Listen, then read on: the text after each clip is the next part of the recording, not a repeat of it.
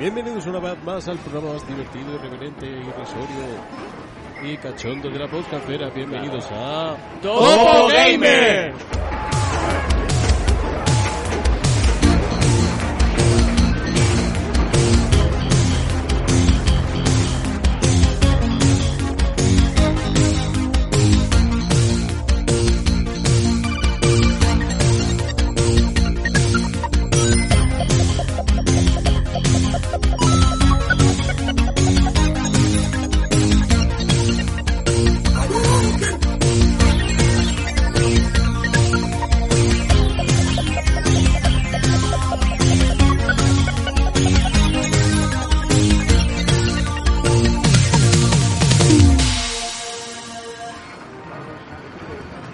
Buenas a todos, chavales. Bienvenidos. Uy, voy a acercarme el micro. Bienvenidos a Topo Gamer.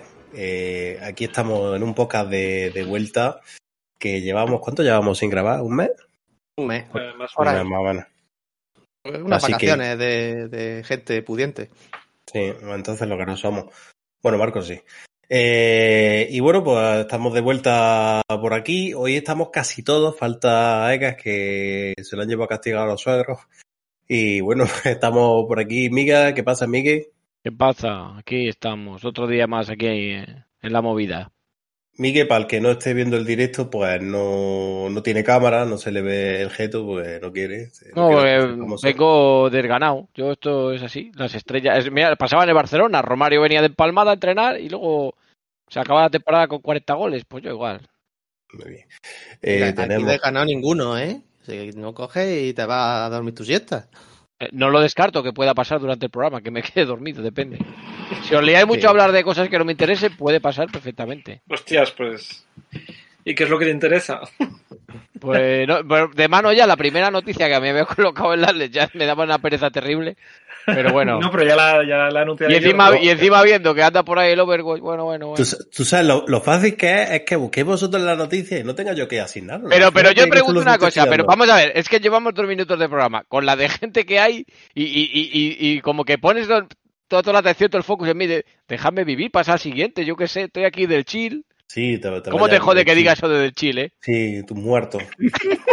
es que no entiendo, es que no entiendo esa palabra, es que de verdad, estoy de relax, chill, ¿qué coño es chill? ¿Qué eres del barrio ahora del gueto? Del blog, hermano. Eh, un segundo, buenas tardes Manolo. Eh, ¿Escuchas todo el stream bien? Notifícanos, ¿vale? Que estamos Bueno, haciendo progresitas. Para que nos esté escuchando en iVoox, porque estamos haciendo el directo en Twitch, que es donde estamos haciendo los directos. Normalmente hacemos, lo hacemos desde nuestra cuenta, pero como Edgar no tiene capacidad para coger y leer el móvil, pues no puedo recibir el mensaje de el código de verificación de Twitch para iniciar sesión. Entonces, pues bueno, pues lo estamos Sí. haciendo desde la cuenta de Pepe. Si no escucháis bien, escribir en el chat, estoy del chill. Y ya está. Estoy de Ya chill, ya vale. Estoy de chill. Eh, Marco, ¿qué pasa? Pues aquí de chill. De- Creando tendencia. Oh. Escúchame, eh, pídeme la cuenta de ti para otra cosa. Te, voy a decir de Chile de- a tomar por culo, Pues, ¿vale? pues, pues te la quería pedir para probar lo, lo que vamos a comentar luego del Exodus. Eh, ah, sí, yo te la dejo. Eh, yo, yo te la dejo sin problema. No sé si la tengo en la argentina, en la rusa o en la española, pero en alguna. ¿sabes? En alguna estará seguro. Eh, Pepe, ¿qué pasa? Buenas tardes. Bueno, después de. Bueno. Mira, mira, mira qué cosas más bonitas hago. Mira, mira, para que, para que veáis, eh, mira. Ahora, ahora voy a hablar yo, ¿no? Pues mira, mira. ¡Uah! ¡Qué cosa más bonita, tío! Por favor. ¡Qué, qué poderío tengo! Tenemos Bueno, que agradecer eh, a, a Pepe la pedazo de máscara de, del stream que se ha Me preparado. estoy empezando a currar esto un poquito. Ahora veréis cosas raras, porque yo contemplaba que hubiera más cámaras, ¿vale? Pero bueno, se irá modificando con el tiempo y, iré poniendo cosillas más guay. La, Pero bueno, la bien. cámara, la cámara de Guillermo está de chill, ¿no? Está de Chile, sí. está totalmente de Chile, hija puta. Eh, voy a quitar aquí ya de paso la de Miguel. Vale. Eh, pues nada, guay. eh, in- intensidad pura, ya hablaremos de, del, del análisis de Resident, que, que me, ha, me ha absorbido la vida durante una semana y algo. Esperaba mm, jugar mucho menos ese juego y la verdad que me lo he pasado como un hijo puta. Eh, y nada, ahora haciendo cursillo acelerado hoy para hacer esto, que espero que al que lo vea, pues le, Está bien, está que bien. le mole el rollo. Bueno, eh, José Manuel, ¿qué pasa, José? ¿Qué tal, chicos? Bien, eh, aquí con mi tacita de, de Lego, que algunos lo recordaréis. Ah, mira, yo, yo no me he dado cuenta, he puesto, he traído una del Mario Kart. y, y hasta arriba de casi grog, porque el grog es para gente ya... De chill, ¿no? Claro, el, el, casi, no, el casi grog es para la gente de chill. Yo no me puedo... Y ya está, como tú has dicho, un mes casi que, que hemos estado sin grabar y por fin ya, pues, de nuevo por aquí. Muy bien. Y por último, no menos importante, Guillermo, ¿qué pasa, Guille? Repitiendo ya, parece que está cogiendo Ya, ya, continuidad. ya me estoy acostumbrando y todo. Nada, un placer, oye, como siempre estar aquí. Sí, siempre me gusta pasarme por la madriguera, ya lo sabéis. En cuanto se puede, aquí que, aquí que me vengo. Muy bien. Bueno, pues vamos a empezar con las noticias. Hemos cosido... Es que tampoco había muchas noticias, que yo las he estado mirando de verdad y no he visto así Sí. nada. Pero bueno, venga, empieza, Guillermo. Empezamos una guapa. Venga, pues eh, nada, a raíz de la polémica que, que hubo con, con algunos usuarios de Twitch que, que emitían sus programas en, de forma un poco sugerente y bueno, pues Twitch como no le gustan esas cosas porque quiere ser un canal que se dedique a los videojuegos de forma una- un poco más seria o a ese tipo de contenido, pues para evitar ese tipo de polémicas han decidido crear una nueva categoría, una, una categoría que, que incluye pues que- emisiones que se hagan en piscinas, en playas o en hidromasajes o cosas Bueno, del estilo. Pero que no es solamente la piscina. A ver, que, que eh, son tías eh, ense- enseñando no, la claro. malla ahí de. Pero lo han hecho de forma que así puedan decir, bueno, pues en la piscina como estás así enseñando un poco, pues creamos esa categoría y la gente ya sabe que va a ir para ver pues lo que va a ver. Entonces, bueno, pues no sé, es un poco... ah, a mí me parece que, que- que se hacen unos unas montañas de, de problemas que, que, bueno, A me ver, parece un poco chorrada todo lo que... Ya, pero lo que no, lo que no es normal es que eh, eh, una página que está dedicada, no está especializada a soft porn, porque eso es soft porn, descarado, Ya, eh, eh, se saque la mayoría de visitas sean de eso. Y luego, eh, la, por ejemplo, a la tía esta, la, la Mourán, que es la, la top, lo- y, no, y no por las tatas que tiene, por la medida que aparte, sino por la cantidad de visualizaciones que tiene, esta tía se saca unos 40.000 euros mensuales. ah, ya, jodo. Entonces, mm, claro, yo, yo considero que, que no te, que no con- cohiban, o pro- que, perdón, que no prohíban ese tipo de contenido. Y luego, por ejemplo, si tú en un stream se escucha la, la palabra niga, te banen, Ya, pues, hombre, sí. esto es un poco la, la hipocresía americana, ¿no? Me parece un Mm. poco que es el, el mayor problema. Y en vez de ce- censurar ese contenido, que yo personalmente, bueno, yo no sé lo que haría, pero yo desde luego no veo que ese contenido sea para Twitch. Cogen y crean una categoría específica para eso. Bueno, no sé. Es que, a mí es me que- parece una puta mierda, ya tengo que decirlo, tío. Es que es, ¿no? es que, es que, tío, o sea, esto eh, lo que hace es que, es que eh, la gente que emita contenido y que se entienda esto de calidad no pueda co- competir con- contra esto. Vamos a ver, hay muchas plataformas de soft porn, como decía Alex, donde esta gente puede hacer esto, o sea, pero si entras en Twitch a emitir esto, lo que estás haciendo es joder a la gente que emite contenido para lo que fue pensado Twitch. Y punto pelota. Y, y, y la, y la chapuza que han hecho con la categoría nueva es intolerable y es una puta mierda. Y es que me cabreo ya y me toca los cojones mucho. Porque A hay ver. mucha gente muy válida que, que, que vive de Twitch y que, y que le está jodiendo la, la vida a esto, tío. Y ya está bien, coño. El problema está en que, en que Twitch lo que no quiere es perder ese, es, ese tipo de, Claro. de gente, porque saben que les dan mucha audiencia y les da mucha gente. O sea, le- son que- muchos visionados. A ver, es que Entonces, hay que tener en Por cuenta eso que Twitch se ha bajado los pantalones. De Twitch se ha bajado los pantalones. Y ha dicho. esto, esto ha sido, si no puedes con tu enemigo, únete a él. Claro. Han, han cogido, han- es verdad que, como dice Marco, se desvirtúa un poco el origen de la plataforma. Pero claro, eh, aquí de lo que se trata es de que estén en tu plataforma y no en otra. Y han dicho, pues si tenemos que bajarnos los pantalones y que pasar por el aro a costa de, de esto, pues lo vamos a hacer. Pero es que eso que decía antes Alex, o sea, es, es más inmoral decir niga. Hostias, que estamos ahora en, en Twitch, pues igual. Mira, si banean esto, a por culo. Eh. ¿Ves? Es que, es, que, es, que, es que ahora mismo este directo no lo pueden banear por lo que acabo de, de- de decir. Porque Un, llega el un señor saludo a Paco de Delitos Telemáticos. La, pal- la pa- la palabra era Nicaragua. Nicaragua. No, pero es que es, que, eh, es absurdo, porque mm, esa palabra, en función del contexto que tú la digas, eh, puede ser ofensiva o no. O sea, es la, la hipocresía. Pero luego, aparte, a mí lo que me parece peor es que ya de por sí la imagen esta encasilla más aún a, para mucha gente, a- habrá gente que le da igual, pero encasilla aún más todavía lo que es el, el papel de la, de la chica jugadora. De la jugadora.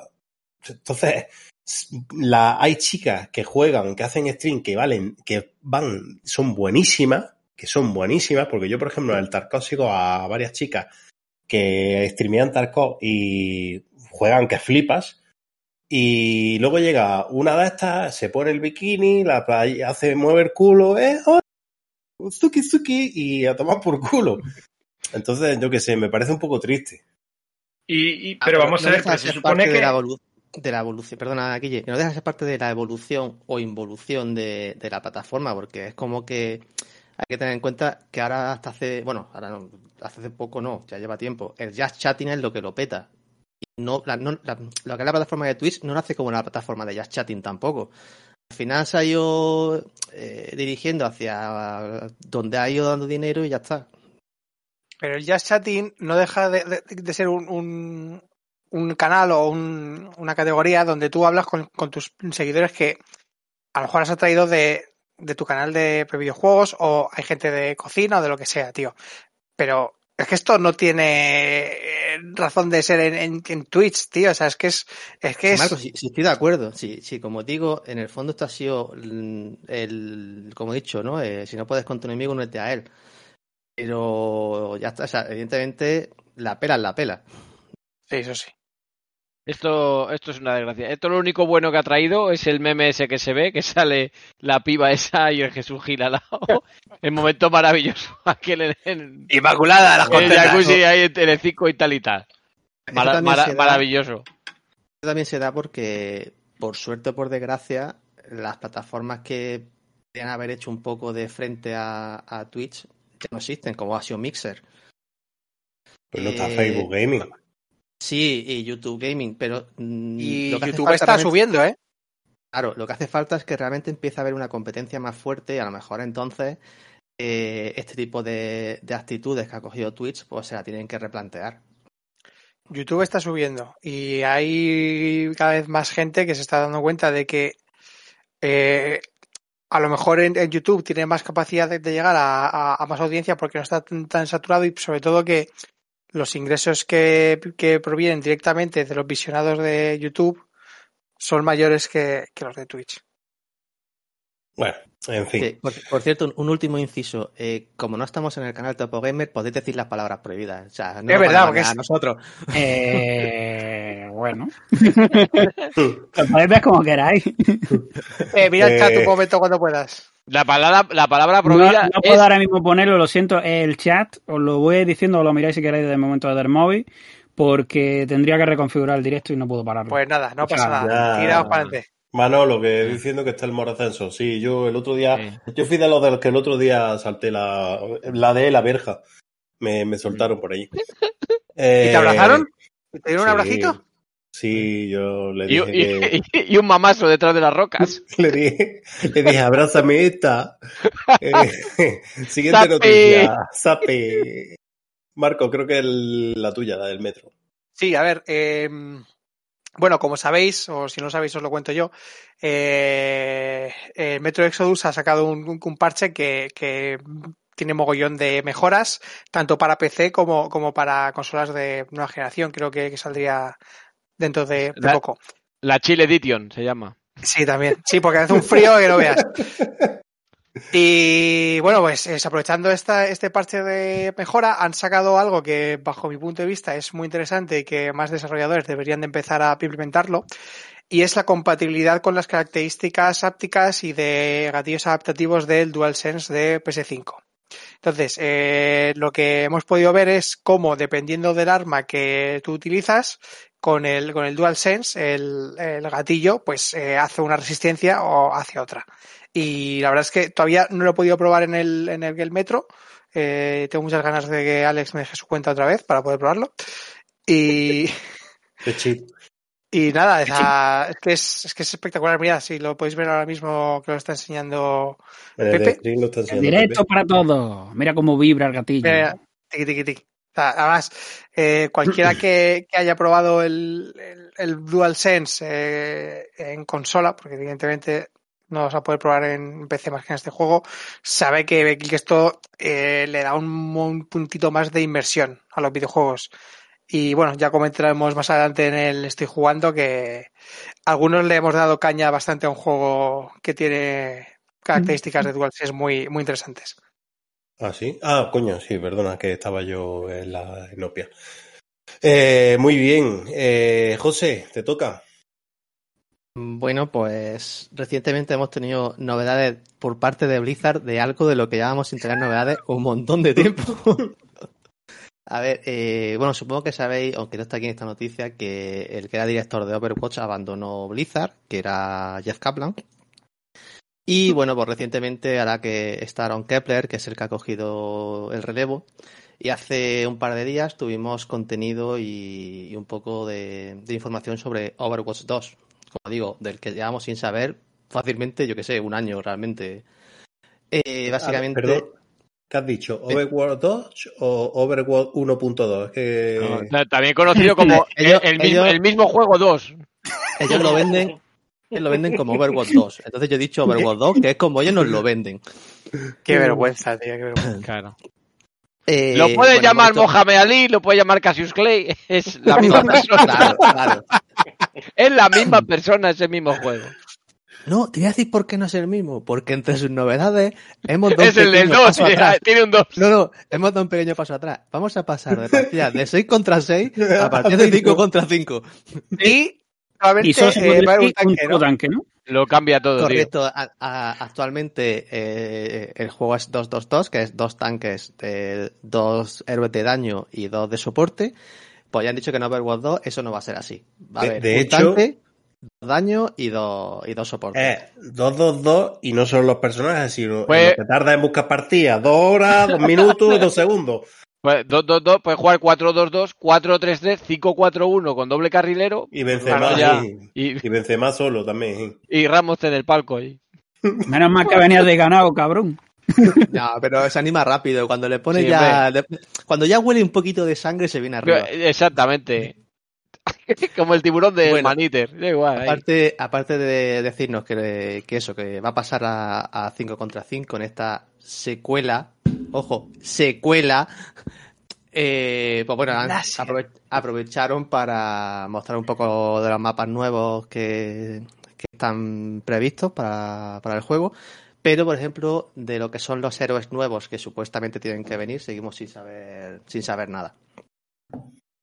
Ni, supuesto, sin fechas, No, no, ni de- nada. De lo ni iba- nada. Cuando usted estará, como decía eSoftware.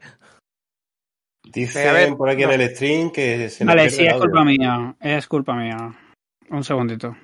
Es que lo bueno, que. Es que es lo, es lo que podcast- tiene hacer las cosas. Venga, ¿Ya está? ya puede ser. Sí. Venga, perfecto. No pasa nada, bebé. No pasa nada. Son fallos míos, José. ¿De qué he hecho esto nuevo? Venga. No pasa los, nada. problemas, los problemas del directo. Los problemas del pasa- directo. Esto pasa hasta en las televisiones privadas con muchos billetes. Sí, o en los videojuegos importantes como el Overwatch 1.2. Eh, bueno, eh, Marco, siguiente noticia, te toca a ti.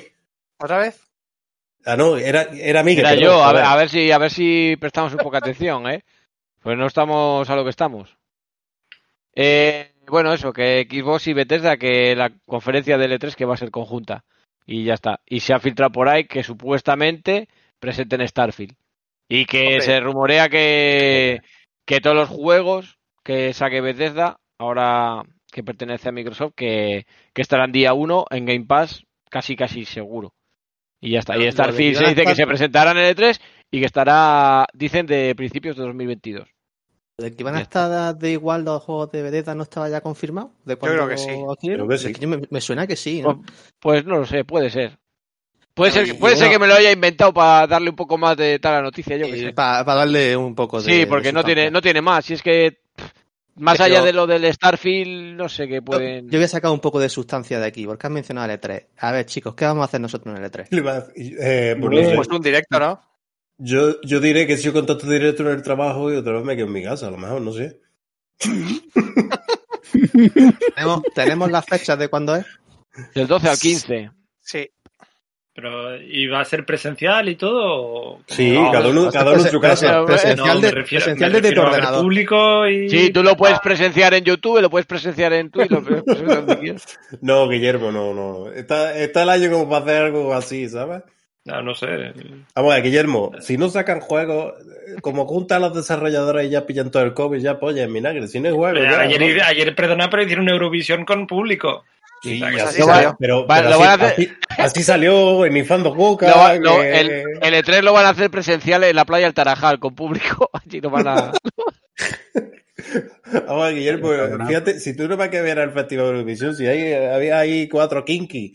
Si eso, si eso parecía a una película de los años 70 del cine kinky, cojones. Uno en Infando Coca y el otro metiéndose caballo, cantando mierda. Pues sí, es, Y, eso y- es como- y- y España, como siempre, de los últimos. Sí, bueno, pero eso no es noticia, cojones. No, ya, pues también es verdad. Que no, lo, harán una. Vamos, lo que yo he entendido o he leído es que van a hacer una serie de streaming como un Nintendo Direct, Ah, por así decirlo. De hecho, el Geoff Keighley dijo que iba a hacer un Summer Festival, no sé qué coño, ¿no? El 10 de Sí, junio, ¿no? también, también, sí, está por ahí. Contraprogramando ahí a tope. La Y luego pregunta. Y luego también está el, perdona, Ale, el PC Gaming Show este, que durará como 14 horas Joder, y te sacarán es una puta mierda, es una puta mierda. Sí, todo, todo indie. La pregunta es. falta, lo- perdona, Ale, lo que hace falta es que, que esperemos que este año se hayan podido un poco prepararse a lo mejor. Es decir, el año pasado yo entiendo que las circunstancias Sí. eran las que eran, fue todo un poco de imprevisto, pero yo creo que este año, ya que eh, se va a volver a dar unas circunstancias de ser un E3 atípico a como conocemos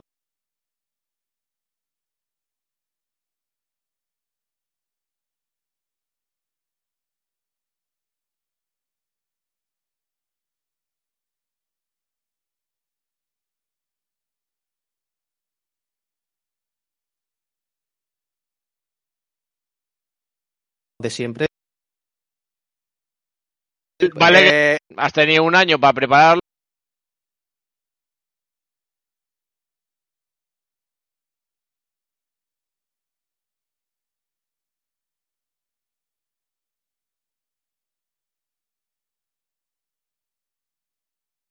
No, ahora no me vale la excusa. Tía, qué guapo, no sé qué. Y, te- y no te den fe.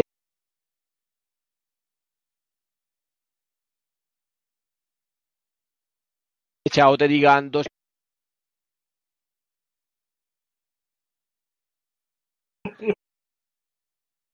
Esto, Navidad del 1, Prince Early 2022. ¿Sabes? Que dices, bueno, pues está a la vuelta de la esquina, como quien dice. eso No, es lo que yo prefiero, porque pero al final- ya veremos Yo- lo que a sucede. ver, yo, yo, por ejemplo, yo sé que luego, cuando se aproxime el E3, me calentaré, porque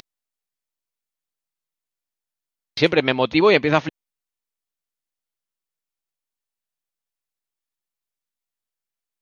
Y la, ¿sabes? Ojalá y de todas ¿eh? formas, estás diciendo lo de, lo de las fechas así aproximadas. Eh, eh,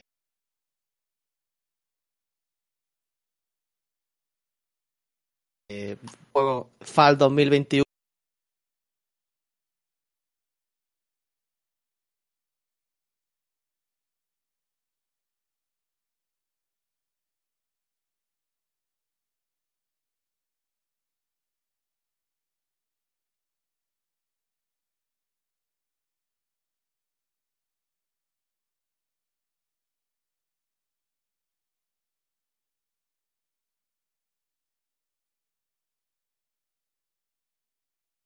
uno y luego. Pues sale... ya te han dicho hace poco, creo que, que, que le queda un sí. huevo. Eso, hace, hace, poco, hace una semana o por ahí salió la noticia. Espere eh, sentado. Al billón ah, Oye, Guillermo... que nos presentarán el FIFA, nos presentarán el, el, NHL, el NFL Pero... y esa Guillermo... juegos, juegos de, no, de, móvil que nadie pidió. Guillermo, Beyond. Good and Evil Forever. Tú sabes que al Beyond Good Evil le han cambiado el nombre, ¿no? Le han puesto Cyber, Cyberpunk 2, ¿no? Porque lo... eso va para largo, vamos.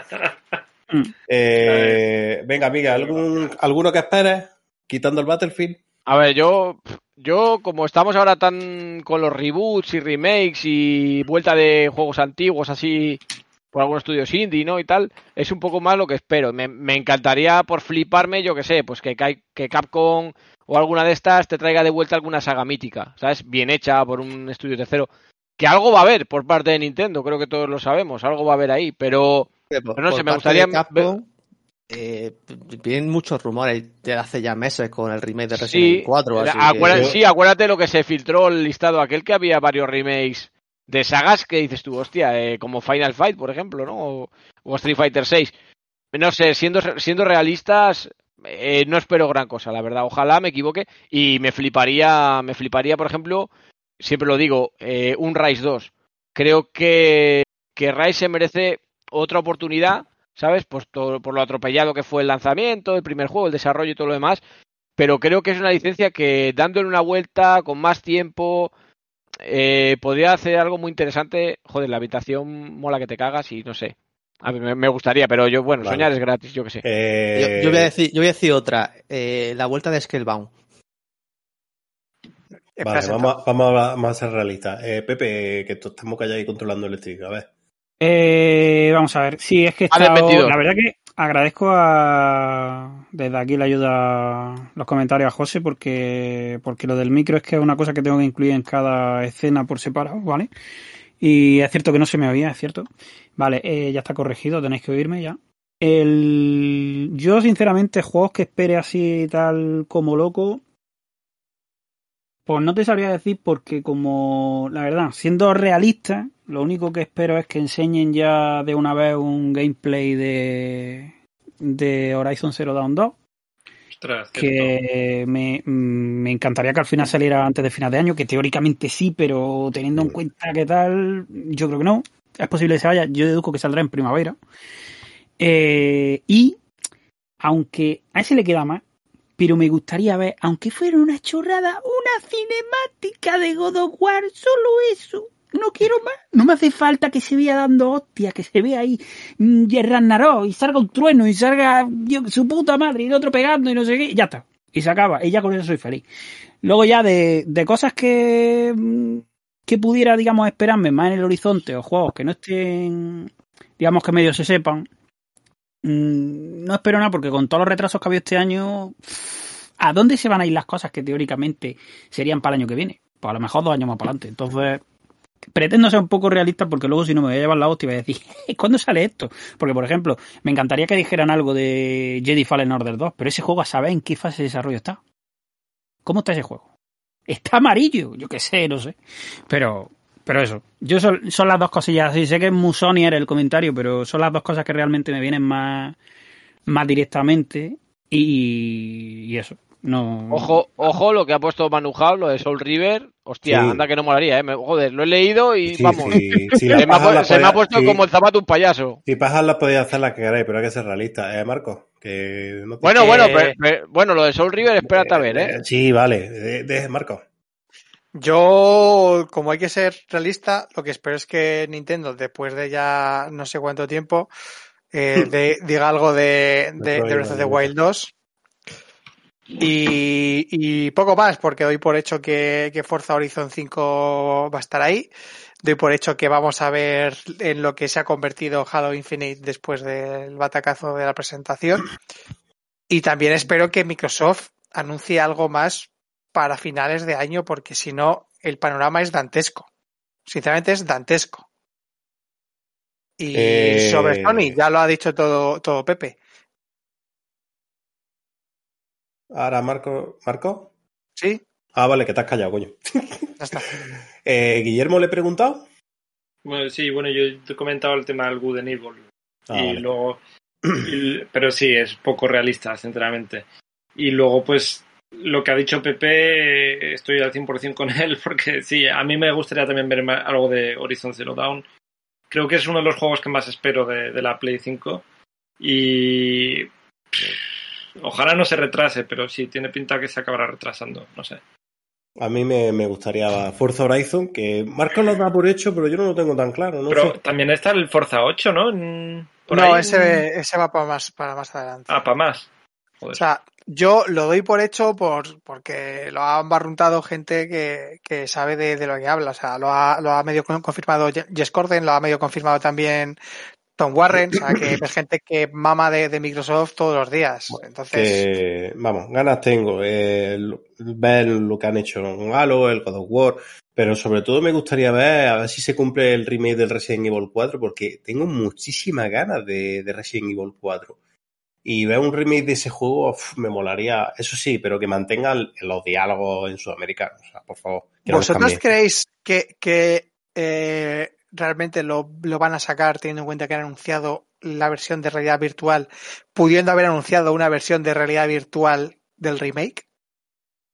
Que lo, Mm, Yo No, creo que sí, porque es Capcom. O sea, pues, eh, vale, sí, es el, es el, es el comodín de Capcom, pero joder, a, a mí el movimiento ese de, de anunciar la versión de 2004 del, o de 2005 del, eh, de realidad virtual me pareció un poco extraña. Pero bueno, es, Pero te re- eh, Marcos, ¿te refieres a que si lo van a, enseñar o si lo van a sacar?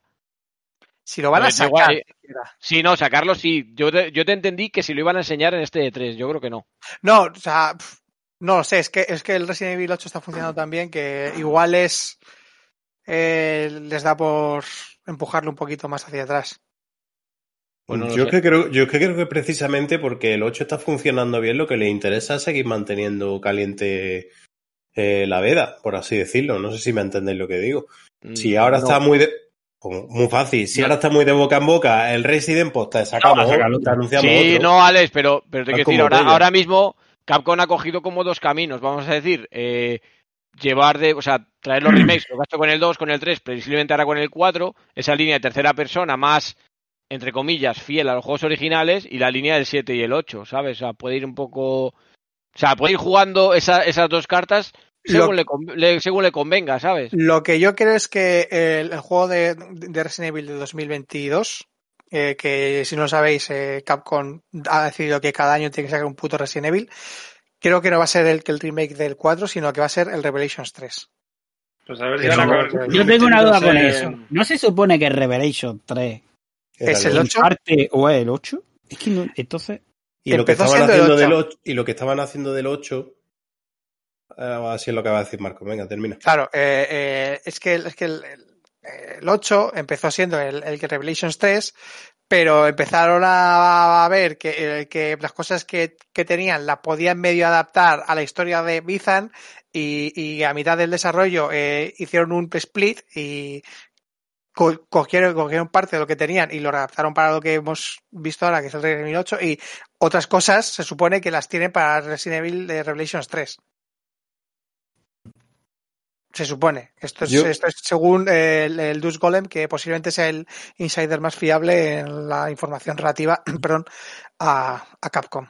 Yo es que sabiendo lo que mueve Resident Evil, el cuadro, tío, yo sí, yo creo que ellos saben que un remake del cuadro puede ser un pelotazo muy gordo, porque el cuadro ha, ha ven- vendió muchísimo.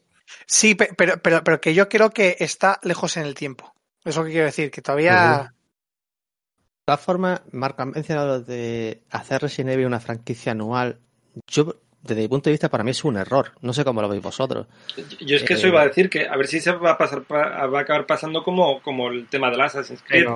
Para mí no, por- yo no lo veo así tampoco.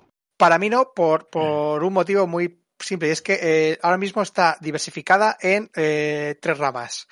Rama principal, remakes y spin-offs. Entonces, Sí, pero, pero aunque seas tres ramas, sigues saturando el mercado.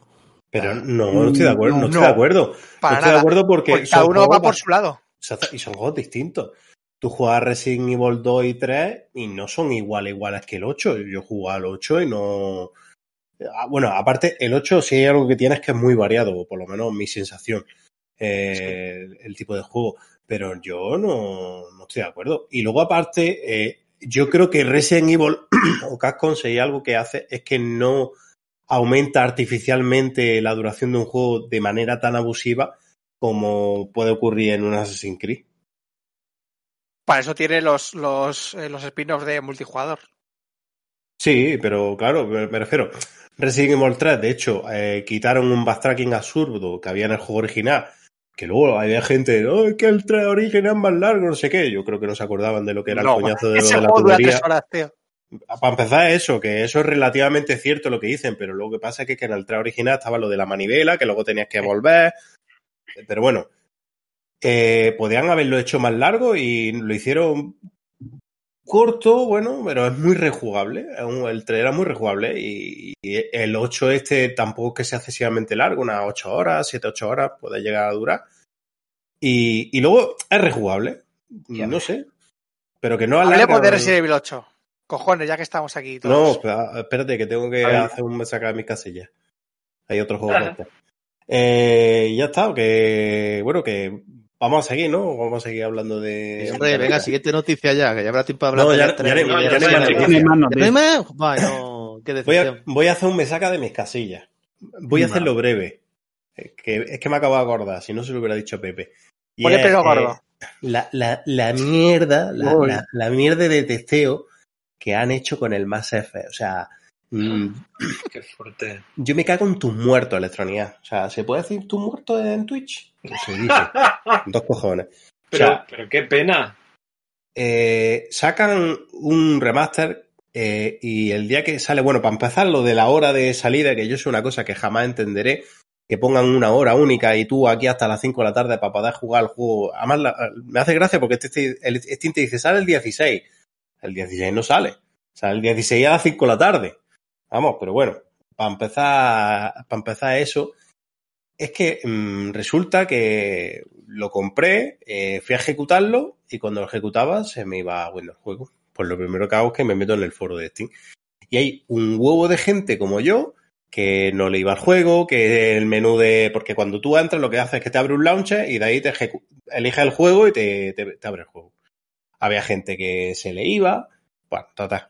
Y resulta que me meto en el foro de electrónica y un tío descubre que es que pues resulta que por el nombre de usuario de Windows, si tiene unos caracteres especiales, no te va al juego. O sea, cosa absurda. Mm, Otro que si era eh, algo del Windows Defender. Bueno, una serie de chominas que flipaba. Que vamos, que tenías que estudiar, ingeniería informática para poner un puto videojuego.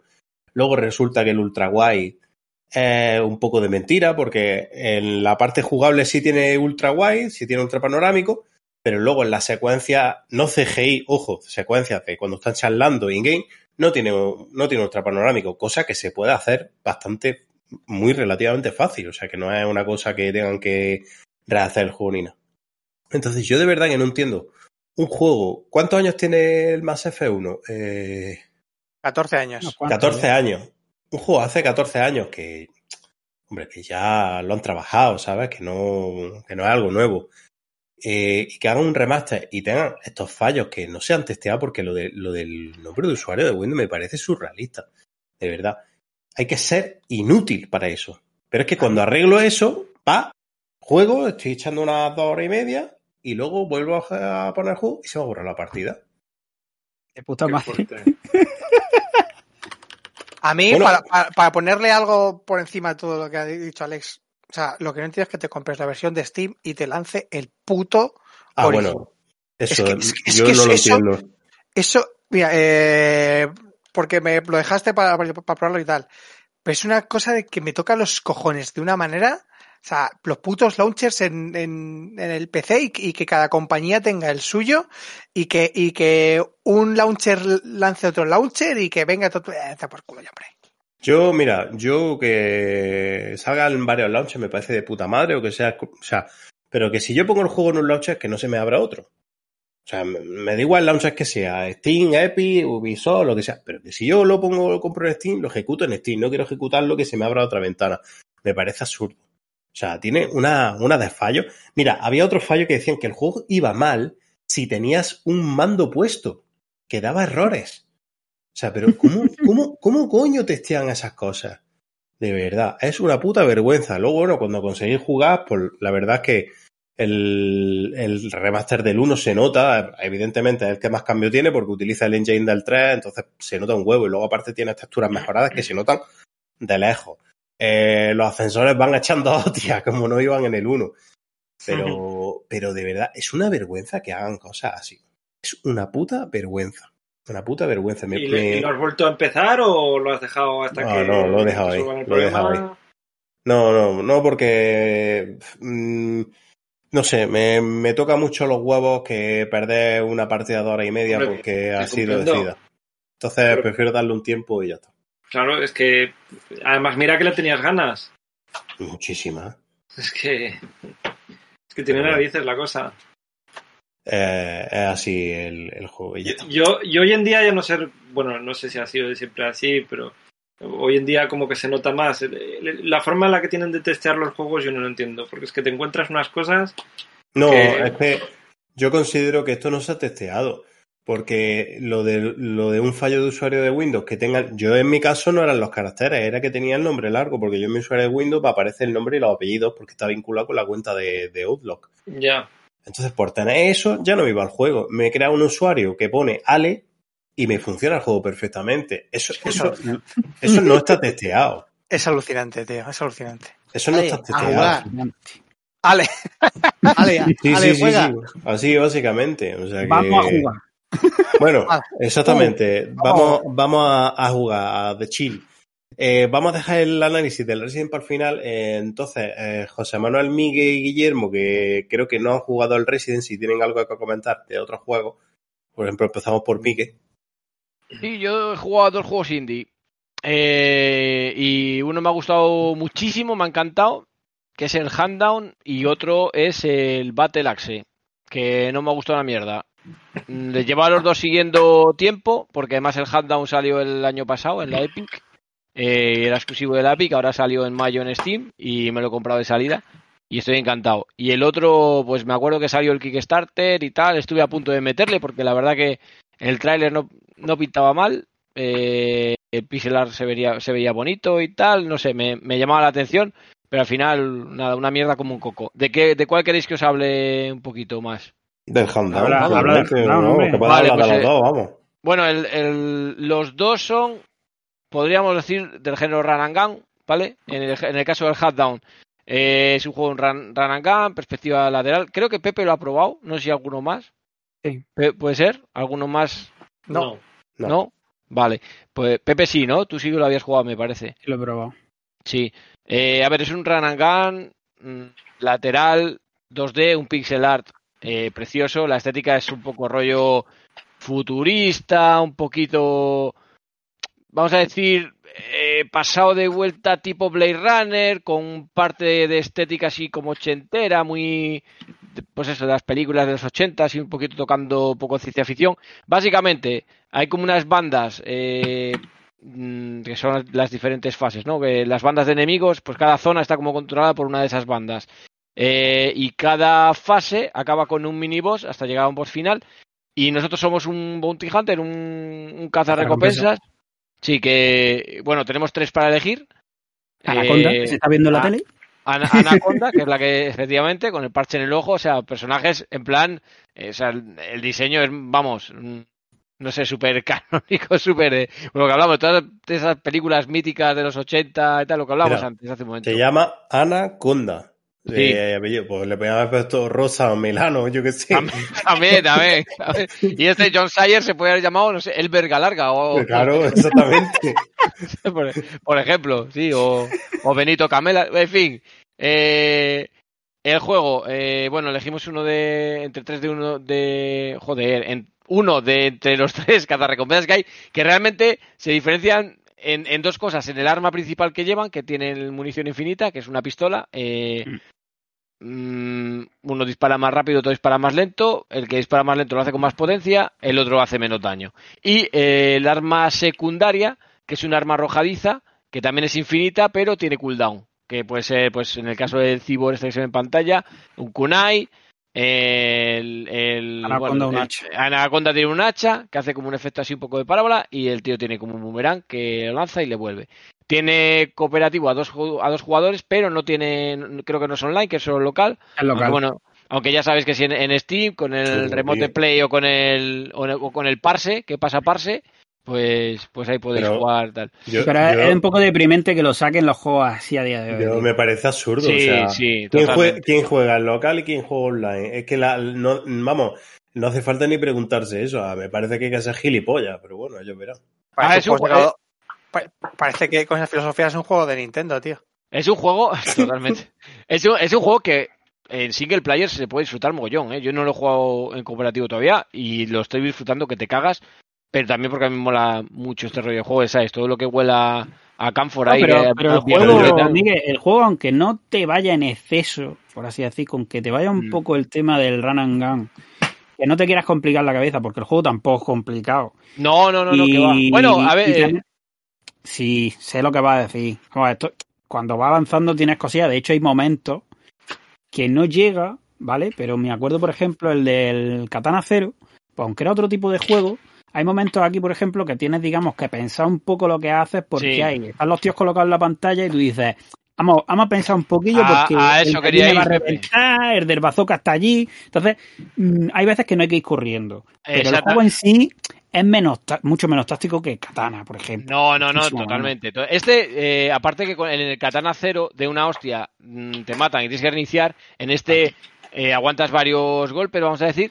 Yo este lo que lo comparo, o sea, cuando digo que es un run and gun, no lo compararía, por ejemplo, como lo podemos entender un Metal Slug, sino más bien como una mezcla, a lo mejor, entre un Metal Slug, un Sunset Riders, pero, pero también con un poquito de Shinobi y, o Shadow Dancer, me explico. Es lo que decía Pepe hace un momento.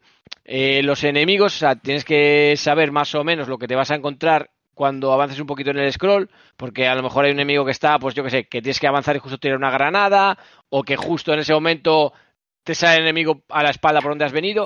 Tiene un poquito de eso, y también hay tema de coberturas, de agacharte detrás de cosas, o no sé si ha visto, creo que en el vídeo sí, en algunas puertas, en algunas zonas, nos podemos cubrir y esquivar las balas. ¿sabes? Eso nos podría dar un enemigo que venga a melee. Eh, pero está bien, además la variedad de enemigos, el cómo están diseñados, la cantidad de bosses, la verdad que está, el juego está súper chulo a mí y el pixelar de este juego me tiene enamorado. O sea, me, está encantando, me está encantando. La Y- verdad es que viendo, viendo el vídeo se ve muy chulo, ¿eh? Solo- Yo solo no- os puedo no decir ver-. Solo os puedo decir que lo, pro- pues lo probéis, si os mola los retro y tal, y si no, también, porque es que...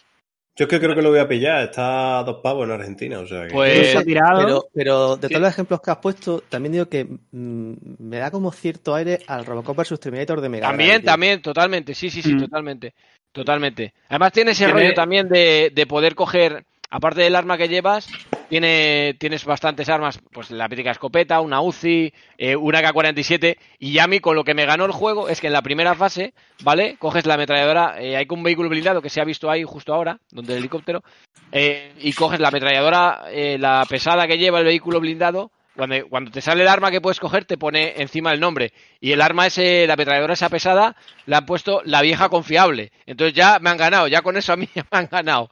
Y, y nada, eso, el juego está súper chulo. Y Tanto si os gusta una- lo retro como que no, pues probarlo. Tiene una estética bastante Blade Runner, ¿no? Totalmente, totalmente. La estética Eso es, mola. ya te digo, esa ciencia ficción casposa de los 80, no sé, con, con- lleno de topicazos, eh, es una maravilla. El juego es una jodida maravilla. Sí, es un juego que no te calientas la cabeza en exceso. pero te lo Totalmente. pasas Y muy de, mira, me apetece echar aquí 20 minutos, media hora y pegar cuatro tiros, echarme cuatro risas y. y Lo algo. único que no sé, Miguel, y tú me dirás si pasa más adelante, tampoco lo considero spoiler, ¿vale? Por eso lo pregunto. ¿Se puede llegar a disparar en otra dirección que no sea izquierda o derecha? ¿O No, no. No, ¿verdad? Única- Vale. Únicamente se puede disparar, como estáis viendo, de forma lateral. Vale, no vale, se puede disparar ni en diagonal Que no ni sabía para si luego se podía coger algún arma especial. No, no, no, no, no, no, no. La- las armas todas disparan en horizontal. Eh, lo único que podemos hacer, entre comillas, parábolas es con las granadas o los cócteles molotov, que sea arma arrojadiza. Pero no, es todo a lo. Vamos, o sea, únicamente disparamos en tal. Podemos saltar y disparar. Hay como diferentes niveles, a veces saltar, bajar, pero siempre, siempre el disparo es en horizontal. Eh, Eso, tal. Y luego, el- muy brevemente, el otro, el Battle Axe, que me ha decepcionado bastante, es. eh, también yo lo metería, entre muchas comillas, entre el género del Run and Gun, ¿vale? Eh, así, la ambientación es como medieval fantástica, también estilo pixelar, recuerda mucho esos juegos, pues eso, que jugamos todos en los arcades. Eh, yo no sé si diría que igual al que, al que más se puede parecer es una especie de Gauntlet mezclado con, no sé si recordáis, el Mercs de Capcom. eh, no sé si los más viejunos del lugar hacéis memoria. Perspectiva así un poco cenidal, entre muchas comillas. Pues así, con la ambientación esa que digo, medieval fantástica, tenemos tres personajes, pues un mago, la elfa y, y el humano, cada uno son, hay ligeras diferencias entre uno y otro. Eh, el juego es bastante dificilillo, pero no sé, no, no me ha terminado de, de gustar. Es que si lo, si lo llegaseis a ver, no sé si Pepe tiene, puede poner por ahí un vídeo o algo. O sea, en- pero voy. En el, en el tráiler es, ya te digo, el pixelar parece chulo, así, ¿sabes? Dices, ah, pues mira que juego puede estar bien y tal, pero en cuanto te echas un par de partidas ves que no hay más cera que la carne y que el juego pues recorrido tiene más bien poco. Y, y sí, bueno, el pixel art es muy bonito, a mí me gusta, pero, pero no tiene poco más allá que eso. O sea, no, el juego no me parece que sea ninguna maravilla. A mí Pero, técnicamente me parece más típico el juego de Mega Drive. que Eh, la hostia, pero Sí, bueno. sí, no, totalmente, totalmente. Es que parece un juego, ya te digo, de la época. O sea, es bonito, porque no, feo no es, o al menos, al menos no me lo parece, pero es un juego que parece, pues eso, de la época de 16 bits eh, y uno más, de tantos, ¿sabes? No sé, mm, yo lo he visto. A lo mejor el juego, yo por lo que estoy viendo, y mira que de este sí que es verdad que no tenía ni puñetera idea. eh, estos juegos muchas veces ganan en cooperativo, ¿eh? Sí, muchísimas veces. Que dice, bueno, venga, y ya por el rollo del cooperativo le coge. Pero si Miguel dice que meh, Yo te, yo te digo que. lo que hay veces que se ha tragado cosas que no sé cómo se ha tragado, pues ya no sé si me va a molar este juego, claro. Diciendo eso, pa- parece que, que- que soy aquí la mía califa. No, ¿Cómo ha pero- ¿Cómo ha sonado pero eso? me re- Me si fuera refiero a Mia que Califa tú- te hubiera pedido de verdad que te hubiera puesto la cámara, ¿sabes? Claro, Sí. yo me refiero, Eh, yo me eh, refiero eh, estaría realmente aquí del y- también, y sin ánimo de a que tú, por ejemplo, consumes eh, una cantidad de juegos, digamos, eh, indie barra 2D, muchos muy parecidos que a lo mejor eh, yo personalmente consumís tantos de, digamos, por así decir, parecidos barra del mismo estilo, me saturaría. Y a ti no te pasa, sé. oye, que No, a mí, a, la- a ver, a mí a la vejez viruelas. A mí, aparte que el PC que tengo por ahora no da para mucho más. Pero bueno, eh, no sé. A, mí me gusta todo lo que sea así de este rollo retro. Como mínimo, como mínimo, dar una, una oportunidad y probarlo. Porque a veces te llevas gratas sorpresas. Por ejemplo, el Hatdown lo vi en su día. Y tenía claro que, que lo quería probar porque digo, ojo, que esto puede ser un melocotonazo que flipas. Y para mí lo es. O sea, para mí es una de, de los juegos de lo que va de año, de lo que he probado, que más me ha gustado. O sea, con eso creo que os lo digo todo. También, también hay- lo que llevamos del año tampoco ha dado para tirar cohetes, ¿eh? pero bueno. Muy y ya está, y no doy Ah. más la matraca. Compraros el Hatdown, pasar del Battle Axe este, que es una castaña. Venga. Eh, José Manuel, te toca. Vale, pues bueno, yo eh, empecé eh, ese remake barra remaster que hemos, o remaster barra remake, recibido recientemente por el décimo aniversario de- del primer Nier, ese Nier réplica en versión 1.22474488713. Y debo Lo has leído, ¿eh? Lo has leído. Que sí, no, de, de memoria no me lo sé. Eso es como si me, si me dices, dime el número pi. 3,1416, 15, Joder, de eh. verdad, 15, no sé qué, pues no me lo voy a saber. No, Hombre, a, y a mí cuando me piden el código en el Macauto lo tengo que mirar. eh, el DNI casi que también. Y hay que decir eh, que le tenía mucha gana. De hecho, me pillé la, White Edition esta porque me pilló en un momento que tenía el dinero y, y Nier a mí me, me gusta mucho. Debo decir que el trabajo realizado, de verdad, eh, me ha parecido espectacular. Sobre, sobre las bases que planteó o que ejerció Platinum con Nier Automata, se ha cogido el juego original, como digo, ya ha hecho 10 añitos, tenía un montón de carencias en el apartado jugable y, lo han llevado súper bien. O sea, eh, el juego está muy bien tratado a nivel de que se han redoblado incluso voces de, los personajes, eh, la música que ya era maravillosa sigue siendo genial. Eh, artísticamente, como digo, eh, se ha basado más eh, en Nier Automata, lo que da cierta cohesión. De, que, porque hay que, hay que reconocer, mm, tener presente que Nier Automata es un juego que transcurre años después, muchos años después, de este Nier, que a su vez es un spin-off de la saga Drakengard. Y, y entonces, el, el haberse basado en el éxito de Nier Automata ha hecho que, como digo, eh, se ha cohesionado este, este universo un poquito más. Eh, hay que decir, quien jugara en su día al Nier original, que, que el que recibimos aquí no fue exactamente el que hemos recibido ahora. Eh, aquí se recibió una adaptación que era Nier Heltas, o Hel- Helga, no Heltas, sí, Helga de de en el que había modificaciones a nivel argumental. Y en este caso hemos recibido lo que es la obra original que, que salió en Japón. Eh, ¿Qué decir? Como digo, jugablemente eh, han cogido básicamente el espíritu que, que metió Platinum Game. Eh, se ha mejorado en tiempos de carga, se ha mejorado en que, por ejemplo, en combate ahora podemos hacerlo con a los enemigos, que es una cosa que no podíamos hacer en el original. Eh, más cositas, por ejemplo, ahora de recoger objetos eh, es mucho más dinámico también, porque en el original era un poco tortura. Pero, por ejemplo, lo que no ha cambiado, y es una cosa que mucha gente no le gustó en su día, aunque a mí no me pesa, es que para sacar eh, los finales verdaderos, bueno, el final verdadero, eh, tenemos, que, pasarnos el juego en varias ocasiones.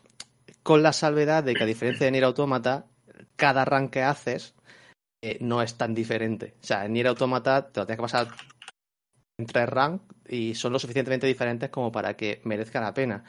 Aquí vamos a repetir mucho y, eso pues hay a quien, le, como digo, le va a pesar. Y aunque yo todavía no me lo llego a pasar porque no tengo tanto tiempo, sí sé que uno de los anillos que tiene también es que se ha metido un, un episodio más, eh, que no estaba en original, ni siquiera como DLC. Y poquito más, sobre todo, eh, creo, creo que quien no lo jugara en su día o le echara para atrás eh, por el hecho, como digo, de que jugablemente era un juego muy tosco, eh, es tanto una oportunidad de oro eh, descubrir ahora mismo eh, lo que fue Nier, porque la, el lavado de cara que se le ha dado, eh, como digo, merece mucho la pena. Muy No sé si bien. queréis saber algo más. yo, yo puedo decir maravillas de Nier, pero es que tampoco. a ver, lo que sí es verdad que no voy a tripar en la historia. Y pues, Te voy a hacer, tiene- te voy a hacer una, una pregunta de tonto, que a ver, yo la, yo la sé, pero a lo mejor hay gente que lo escucha y no, y no, no lo sabía. Eh, ¿Qué diferencia uy, entre este Nier y el otro Nier? Vale, eh, el Nier que nosotros recibimos aquí, eh, o sea, bueno, en, el juego digamos que tenemos a nuestra hermana pequeña que sufre una enfermedad. Esto es como, como se basa en la historia original que creó Yoko Taro. Eh, la modificación que se hizo, eh, sobre todo a nivel argumental, es que aquí no llevamos al hermano mayor, no llevamos al hermano mayor, llevamos al padre. Era una persona mm, con bastante más edad y eh, la enfermedad era de, de la hija, obviamente. Entonces, eh, como digo, eran mm, cambios que quizá son leves o un poco insustanciales, pero ese vínculo no es el mismo vínculo que realmente tú aprecias entre, entre los dos hermanos, o cómo el hermano mayor quiere cuidar de la hermana pequeña, que del padre que quiere cuidar de la hija. Básicamente ese es el, el mayor cambio que, que tuvimos. Vale, vale, vale. Era pa- Tengo que mirar a cuánto está en Steam, lo que pasa que tengo muchos juegos pendientes, pero bueno. Eh, ¿Alguna más, José? Eh, pues, bueno, he empezado en NBA 2K21 gracias a que le ha dado la Epic, pero solo he jugado un partido. Yo creo que de ese podemos hablar varios. Hmm. Yo ya le he hecho unas cuantas horas. Vale, muy bien. Eh, Guillermo. Pues um, yo he estado jugando, le he echado bastantes horas al Planet Coaster eh, versión consolas. Eh, a ver, la verdad es que mm, cuando me lo compré eh, y estuve manejando los primeros minutos eh, y estuve viendo la- las opciones, el menú de opciones y todo eso, vi que, había una opción de, de- de poder conectarle un, un teclado y un ratón. Eh, y de hecho me planteé comprar teclado y ratón para poder jugarlo, pero, pero dije, bueno, voy a probar igualmente con el mando y la verdad es que tengo que, destacar que el, el trabajo que ha hecho Frontier, que es la desarrolladora, con la versión consolas es, es espectacular. O sea, creo que el port ha sido buenísimo. Eh, hablamos de que, de que Planet Coaster salió para PCs así ya hace ya unos cuantos años, si no me equivoco. Y bueno, pues eh, ahora recientemente me parece que fue a finales del, del año pasado, a finales de 2020, que sacaron la versión consolas.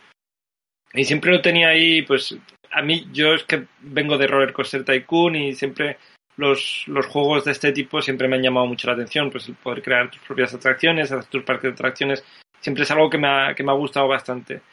Y, bueno, el caso es que salió en las ofertas del mes pasado, eh, eh, una edición que, venía, que venía con un par de DLCs y dije, venga, pues me lo, me lo voy a pillar. Y, yo, la verdad es que iba con un poco en la mente diciéndome a ver si no me arrepiento de, haberlo comprado, porque, porque me daba un poco de miedo eso de, de que fuese una versión consolas y de tener que manejar con, manejarme con el mando.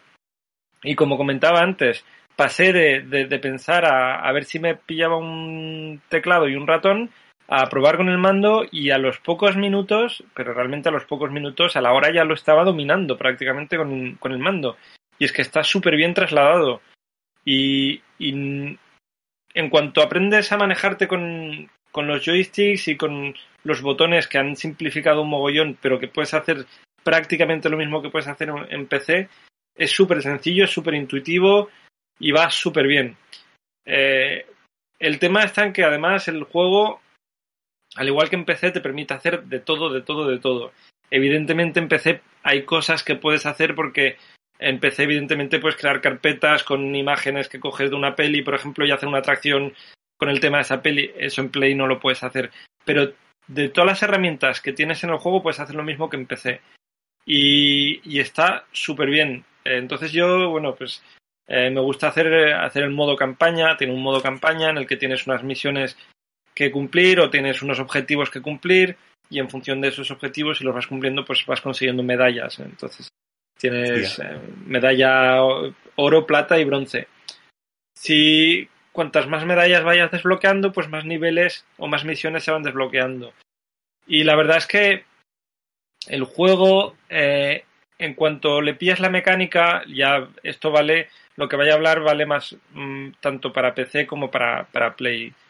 Eh, en cuanto le pillas la mecánica, los, objetivos son realizables. Quiero decir, no, no me he encontrado hasta ahora con misiones, y eso que ya estoy en misiones que son más o menos difíciles, no me he encontrado con misiones que digas, no, es que esto es imposible o me tengo que tirar 40 horas. Y eso me gusta, porque en otros juegos de este tipo me he frustrado más rápido en cuanto a, ciertas misiones o ciertos objetivos que te piden. Y aquí, evidentemente, a ver, si no lo haces bien, si no, si no empiezas a construir de forma inteligente y no lo haces cumpliendo ciertas cosas, no vas a conseguir ningún objetivo. Pero en cuanto tienes la mecánica pillada y sabes hacer las cosas, eh, puedes conseguir sacarlo adelante. Y el juego se ve bien, en las consolas se ve bien, la verdad. Eh, lo que han hecho para las consolas es un poco eh, lástima. No sé si pasará en la versión de PC, aunque no creo, o si pasa, pasará mucho, mucho más tarde. El tema está en que en las consolas tiene un contador que a un momento dado, cuando llegas al 90% de, de cosas que has construido, bueno, a ver, es que no sé cómo explicarlo tú tienes un escenario.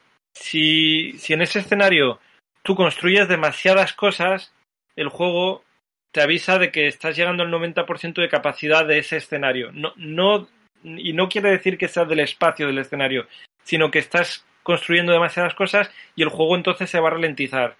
Entonces, para evitar que se ralentice, te, te, te avisan.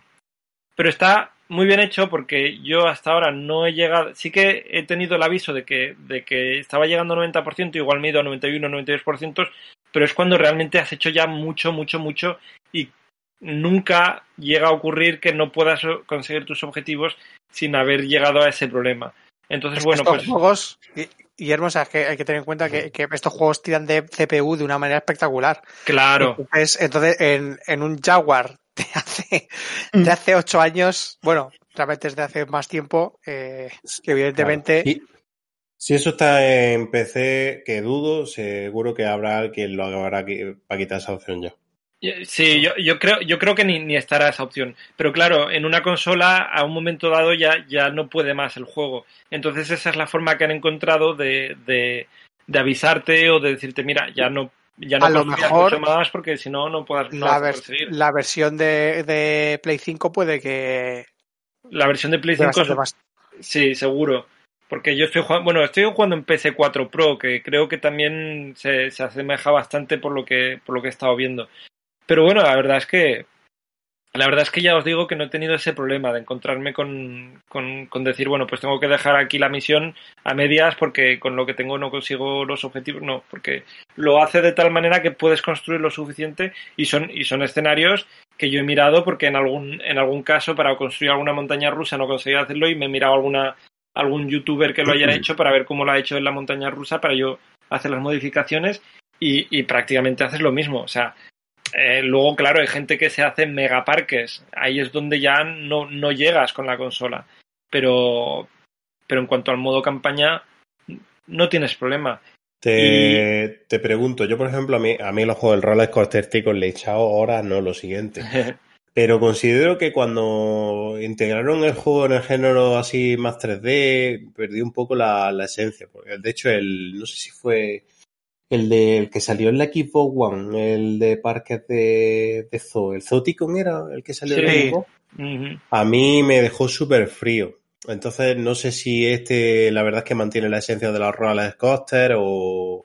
A ver, eh, precisamente ese era, ese era, mi miedo y por eso cuando lo compré estaba dudando de si, de si, de si me había gastado el dinero para nada, porque estoy de acuerdo contigo. El último roller coaster Tycoon que jugué, porque lo volví a rejugar hace algún tiempo, fue el 1. Porque es que yo cuando pasaron al tema 3D tampoco me gustó. Luego los Tycoon y todo eso es que tampoco me gustaron. Entonces yo me compré este sabiendo que, que, que igual no, no, iba a encontrar lo que yo quería. Pero sí, tiene algo, tiene, yo no sé el qué es, pero tiene algo que, que hace que tenga la, sencillez, la sencillez de... Porque cuando pasaron al 3D yo como que me parecía demasiado complicado, había demasiadas cosas, yo no, no entendía algunas cosas, ¿no? Y, y aquí han conseguido en, con el Planet Coaster hacer un juego que tiene esa sencillez que, que, que buscas de, de, un juego de este tipo, pero que a la vez es muy complejo porque puedes hacer tantas cosas que y puedes tu imaginación puede ir tan lejos que, que, es, es una barbaridad. Y, y, y yo que sé, hay veces que he hecho eh, algunos parques, algunas misiones que dices, bueno, pues he hecho un parque, he conseguido los objetivos, pero vaya mierda de parque acabo de hacerme. Pero luego he, conseguido construir algunos parques que me he dicho, ostras, estoy flipando con lo que, con lo que he montado. Y, y no sé, y no tiene ese problema que tenían juegos hasta ahora. Creo que Planet Coaster ha conseguido hacer algo que Roller Coaster Tycoon no consiguió mantener después de esas primeras versiones. Y, no sé, de alguna manera no llegaron a dar con la tecla. Y Planet Coaster ha conseguido coger todo lo bueno de todos los juegos quizás que han existido a lo largo de estos años, implementarlo en un solo juego y además permitirte hacer muchas cosas. Y ya lo digo, creo que una de las ventajas de este juego es precisamente eh, darte la opción de, de conseguir eh, lo, las, las, misiones. Porque precisamente yo cuando jugaba a los roller coasters eh, de 3D, que, los caté un poco, yo es que no conseguía las misiones, no conseguía los objetivos. Y eso me frustraba. Y quizás era porque no tenía paciencia suficiente, puede ser, también fue hace muchos años y no tengo la misma paciencia que ahora cuando juego un juego de este tipo. Pero, pero no sé, este juego pues eh, tiene, tiene, tiene algo que, realmente engancha. Y, y, le he estado dando mucho, mucho, mucho. Ahora, unos días atrás lo he dejado un poco de lado y lo volveré a retomar pronto porque tengo misiones todavía que terminar. Pero, pero me encanta el trabajo que han hecho y estoy muy contento de la versión que han sacado para consolas porque creo que no es nada fácil implementar un, un juego de este tipo que es de PC y que está tan, que está tan hecho para PC y, y, llevarlo a consolas y que sea y llevarlo y llevarlo bien que de hecho puedes puedes crear espectáculos de fuegos artificiales puedes es que te da tantas posibilidades y no sé yo estoy muy muy contento con el juego y la verdad es que ya sea quien no lo haya jugado y le guste este tipo de juegos de Roller Coaster Tycoon y le recuerden les traigan buenos recuerdos de estos juegos si le podéis dar una oportunidad ya sea en PC o en consolas adelante, porque merece la pena el viaje. Y ya está. Muy y bien. Eso es todo lo que puedo decir y es lo único que he jugado básicamente. O sea que... No, pero está desplayado, ¿sabes? Sí. Es mi análisis. Eh, no, es que. Te iba a decir, ¿eh? Tienes que cambiar lo del análisis. En vez de Resident. Eh, ya, ya, ya, me conocéis, coño. me gusta. No, bueno. no, ya... Eh, Marcos, Pepe, antes de empezar el análisis del Resident, ¿tenéis que comentar algún juego aparte? Eh, yo tengo cuatro juegos para comentar, o sea que. Cipote, bendito, venga. Pues venga, ve diciendo. No, no, eh, eh, voy a quedarme en, en dos. Pero solamente, deja, ¿vale? deja- claro, La- eso te a decir, deja algo uno para otro programa. La, la Ah, la próxima, la, la próxima se No, adelantamos a Pepe, que el, el Pepe está haciendo un trabajo aquí de, de con el streaming, poniendo los, los vídeos y todo el A ver, voy, voy a comentar en, en 10 segundos lo que estoy haciendo. Ha- Habláis de un juego, pillo el puto título, ¿vale? Y voy corriendo a YouTube para descargar un vídeo, para meterlo en el streaming y que se vea en el tamaño correcto. O sea, ¡eh, vámonos, está funcionando. Parece que no lo hago en directo, pero lo hago en El directo. truco está entonces Bravo. en decir el título mal. Pronuncia mal el título o invéntate otro. No, no, Vale, no, no, pues, no. El Suki Suki. A ver, eh, he estado jugando a Returnal y a, y a Sackboy, una aventura a lo grande, ambos en, en PlayStation 5. Eh, De Returnal yo puedo hablar contigo, si quieres hablar por de. Sackboy. Primero voy a hablar del Sackboy. Eh, realmente tam- tampoco hay mucho que decir, más allá de que el juego lo que hace es que imita lo que es mm, Super Mario 3D World, lo imita por completo, no lo esconde en, ningún momento y hace que, sea un plataformas bastante divertido, muy asequible, pero con una curva de dificultad bastante alta. Entonces, eh, si quieres conseguir todos los objetivos que hay en, en todas las todas las pantallas, ¿vale? Por ti mismo, igual no lo consigues eh, si no miras una, un- una guía. Pero ¿qué pasa? Que es el primer juego en el que yo he visto que las eh, tarjetas de actividades de la PlayStation 5 son muy, pero que muy útiles. Y es que si hay algún coleccionable que, que no sabes por dónde está, te vas a las actividades y sobre el mismo nivel en el que estás, te dice, oye, que te falta esto por conseguir. Y si, y si tú mismo, si por tu cuenta no eres capaz de, conseguirlo, aquí tienes un vídeo que te vamos a embeber encima de la pantalla para que sepas dónde tienes que ir. Entonces, en lugar de, de tener que ir al móvil y al ordenador a mirar dónde tienes que encontrar esto, tío, que lo hayan integrado de una manera tan orgánica dentro del juego, me parece una opción de accesibilidad cojonuda, porque es opcional. O sea, no te están tirando a la, a la- pantalla como sucedía con el, con el Super Mario Galaxy 2, el, el- el modo fácil ese que tenían. Y lo que es el diseño de, de niveles, me ha parecido que está bastante bien. No llega al, al nivel de, eh, de lo que hace Nintendo, evidentemente. Este juego lo, hace Sumo Digital, que son buenos haciendo juegos de plataformas, pero quizás no son top tier. Y lo he Marco, disfrutado mucho. Dime. Eh, con respecto al juego, yo sobre todo tengo una pregunta. ¿Tú el, el Crash Bandicoot nuevo, el 4, lo has jugado? Sí, me lo he pasado. Vale. Deduzco que ese en plataforma es mucho mejor que este, ¿no? ¿O Mucho no? mejor, mucho mejor. Mucho mejor. mucho ¿no? mejor. Vale, O sea, vale. Es que yo quiero en principio tal y probablemente juegue antes al Crash Bandicoot que a este, pero como estaba Bandicoot hablando de 4, Super Mario World y todo eso. Eh, Crash Bandicoot 4 me parece eh, el mejor plataformas que ha, que ha sala- que se ha sacado desde el, desde el Super Mario Gal- Bueno, pero ahora Mario viene el semi el semi plataforma Run and Gun que viene Ratchet and Clank. O sea, veremos a ver, Para mí es un si- plataformas ese juego. Sí, ¿no? Para bueno, bueno, perdona, que, te, que te cortara, es que quería saber si, si preferías uno u otro.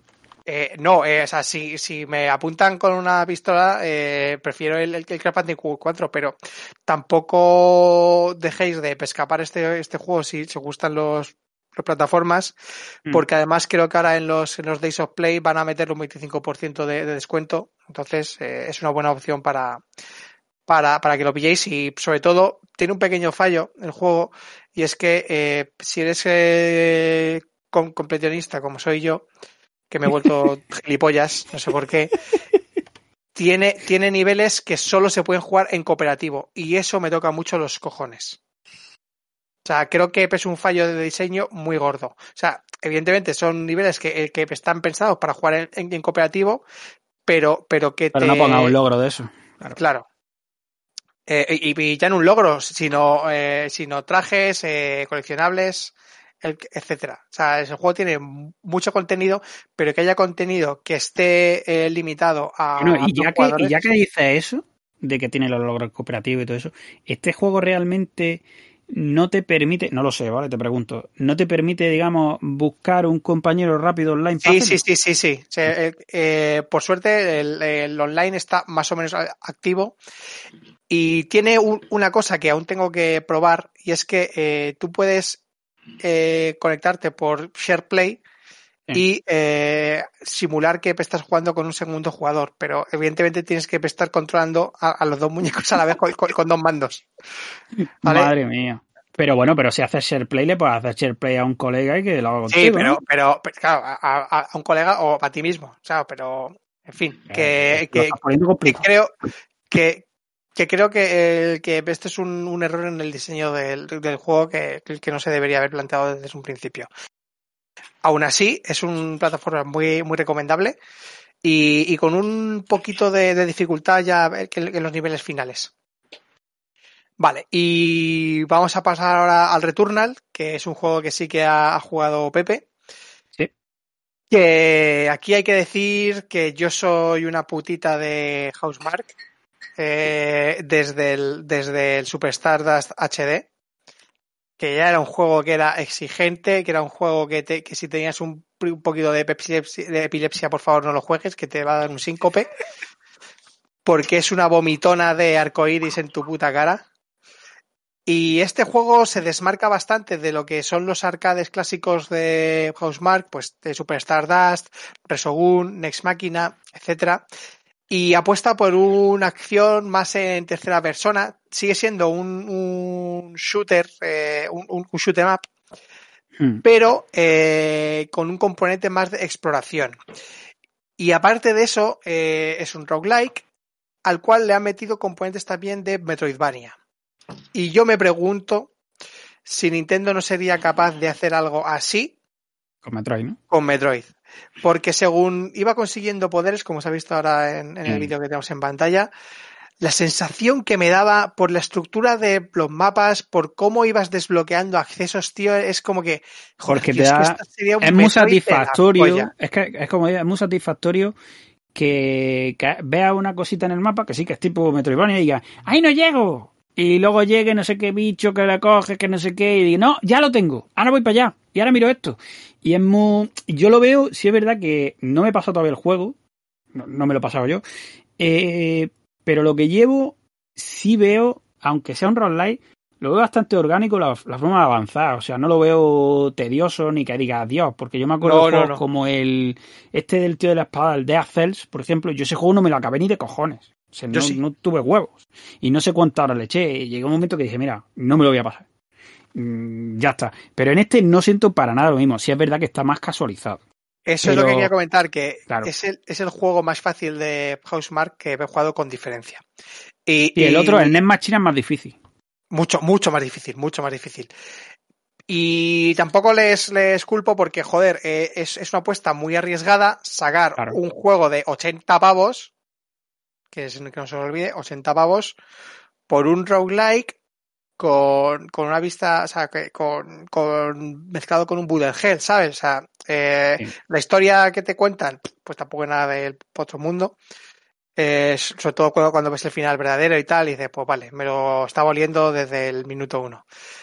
Eh, bueno. y, y lo que me alegra es que eh, con este juego mm, a lo mejor hay, hay más gente que se anima a probar otros roguelikes que sean un poco más, más complicados y sobre todo lo que se ha visto es que con un presupuesto de, de AAA, porque así es como lo ha considerado Housemark, pueden hacer cosas muy guapas, pero que muy guapas. Y de hecho, eh, ha salido de- declaraciones esta misma semana que decían que quieren que su siguiente juego tenga eh, el, el mismo o un, o un scope, un, ámbito, un presupuesto mayor. Y yo les tiro el dinero a la cara a esta Oye, yo gente. te digo una cosa, eh, yo, yo flipé bastante cuando vi que, que Sony apostaba por esto, porque si bien el juego es un juegazo, y considero que cuan- cuando llegue a pasármelo llegará un momento que diré, voy a echarle una partida, porque es muy, muy rápido, puedes, puedes, mm, cuando ya tienes cogido el manejo, llega a lo mejor al tercer bioma en qué, en menos de 10 minutos, es Fácilmente. muy rápido y, y tal, pero sí me alegra un montón que la- lo que pasa, que no sé hasta qué punto, y creo que la hostia ha sido bastante gorda,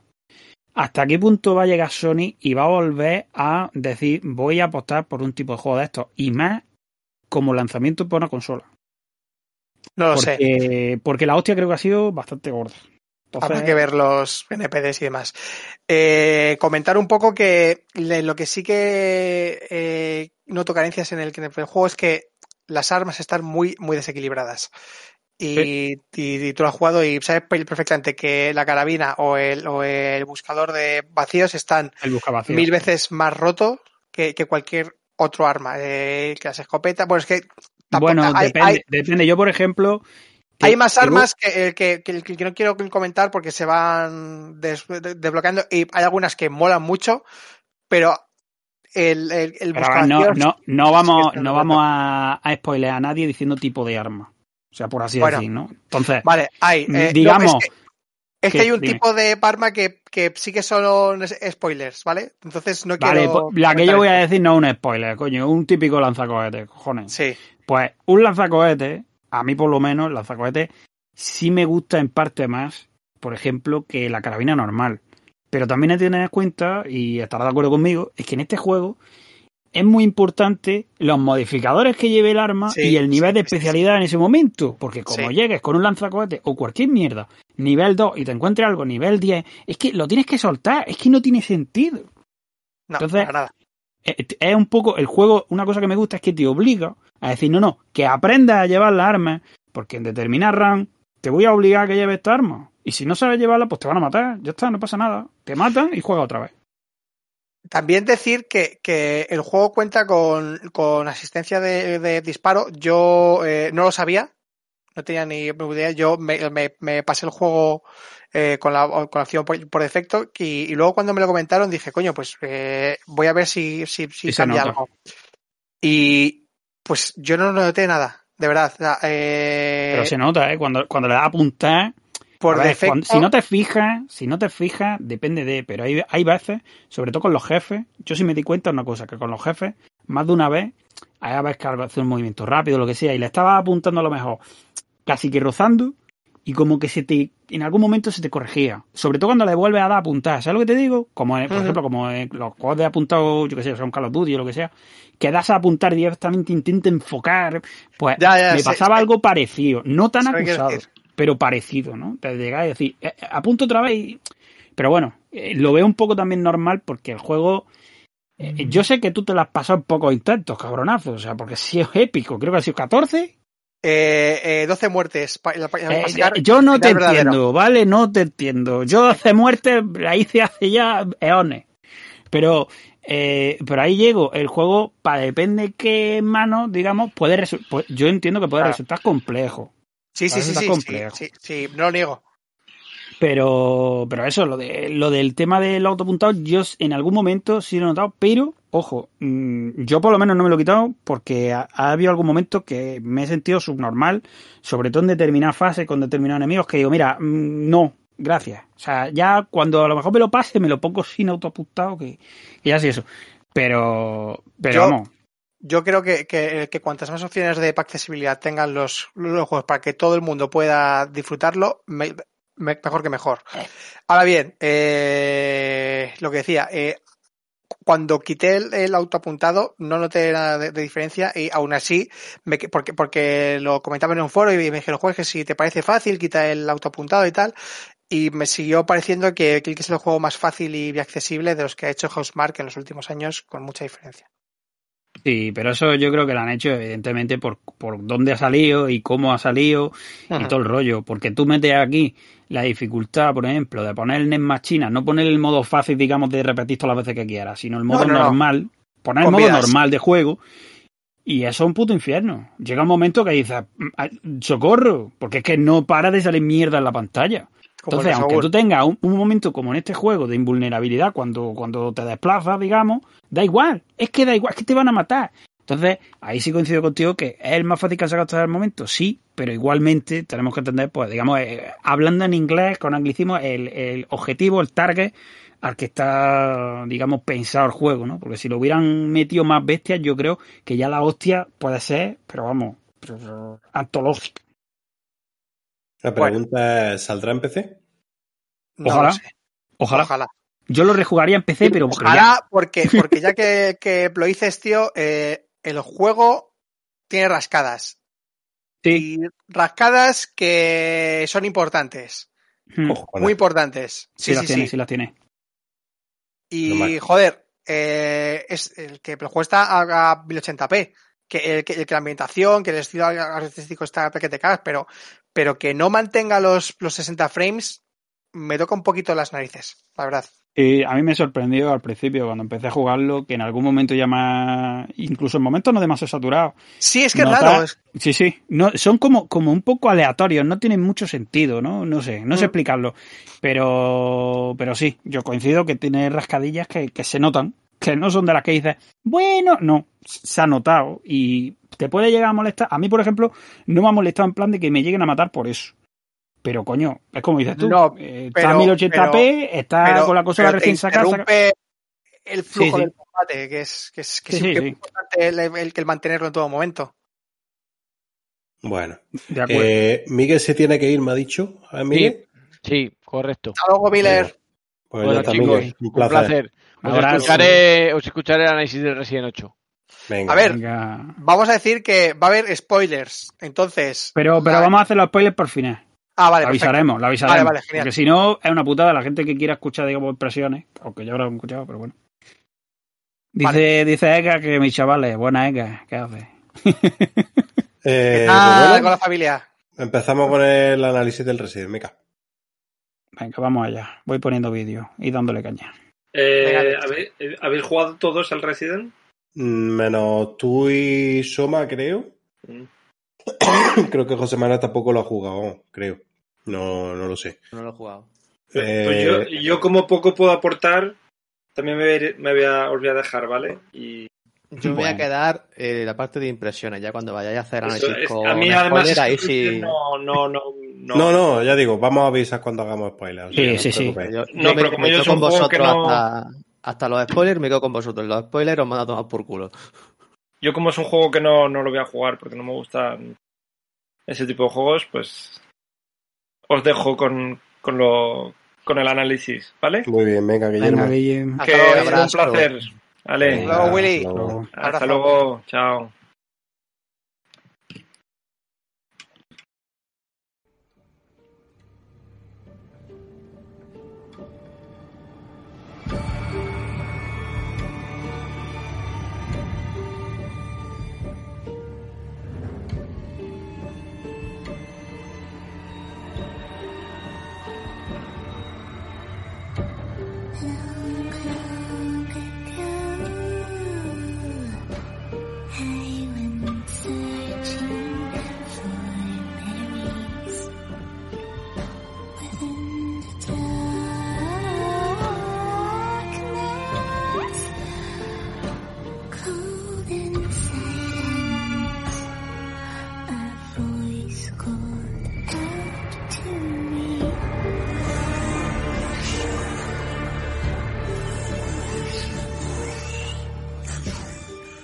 Bueno, pues vamos a ver, vamos a, vamos a enfocar esto porque no me he hecho ningún guion, pero vamos, vamos- para adelante a lo que salga.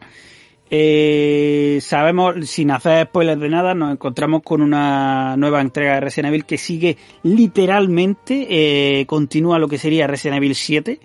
Eh, es un juego que sin entrar luego en, la- lo que vayamos a decir antes de spoilers de digamos lo que nos ha gustado más o menos, considero que es un juego, y creo que los dos estaréis de acuerdo conmigo en esto, que si te gustó el 7, creo que te va a gustar el 8 y que deberías jugarlo. Sí. Creo que es algo que no tiene mucha, ¿no? Que no, que no hay que darle muchas vueltas. Eh, bueno, lo que, lo que pudimos ver y probar en la demo y que creo que la mayoría de gente vio es básicamente el inicio del juego.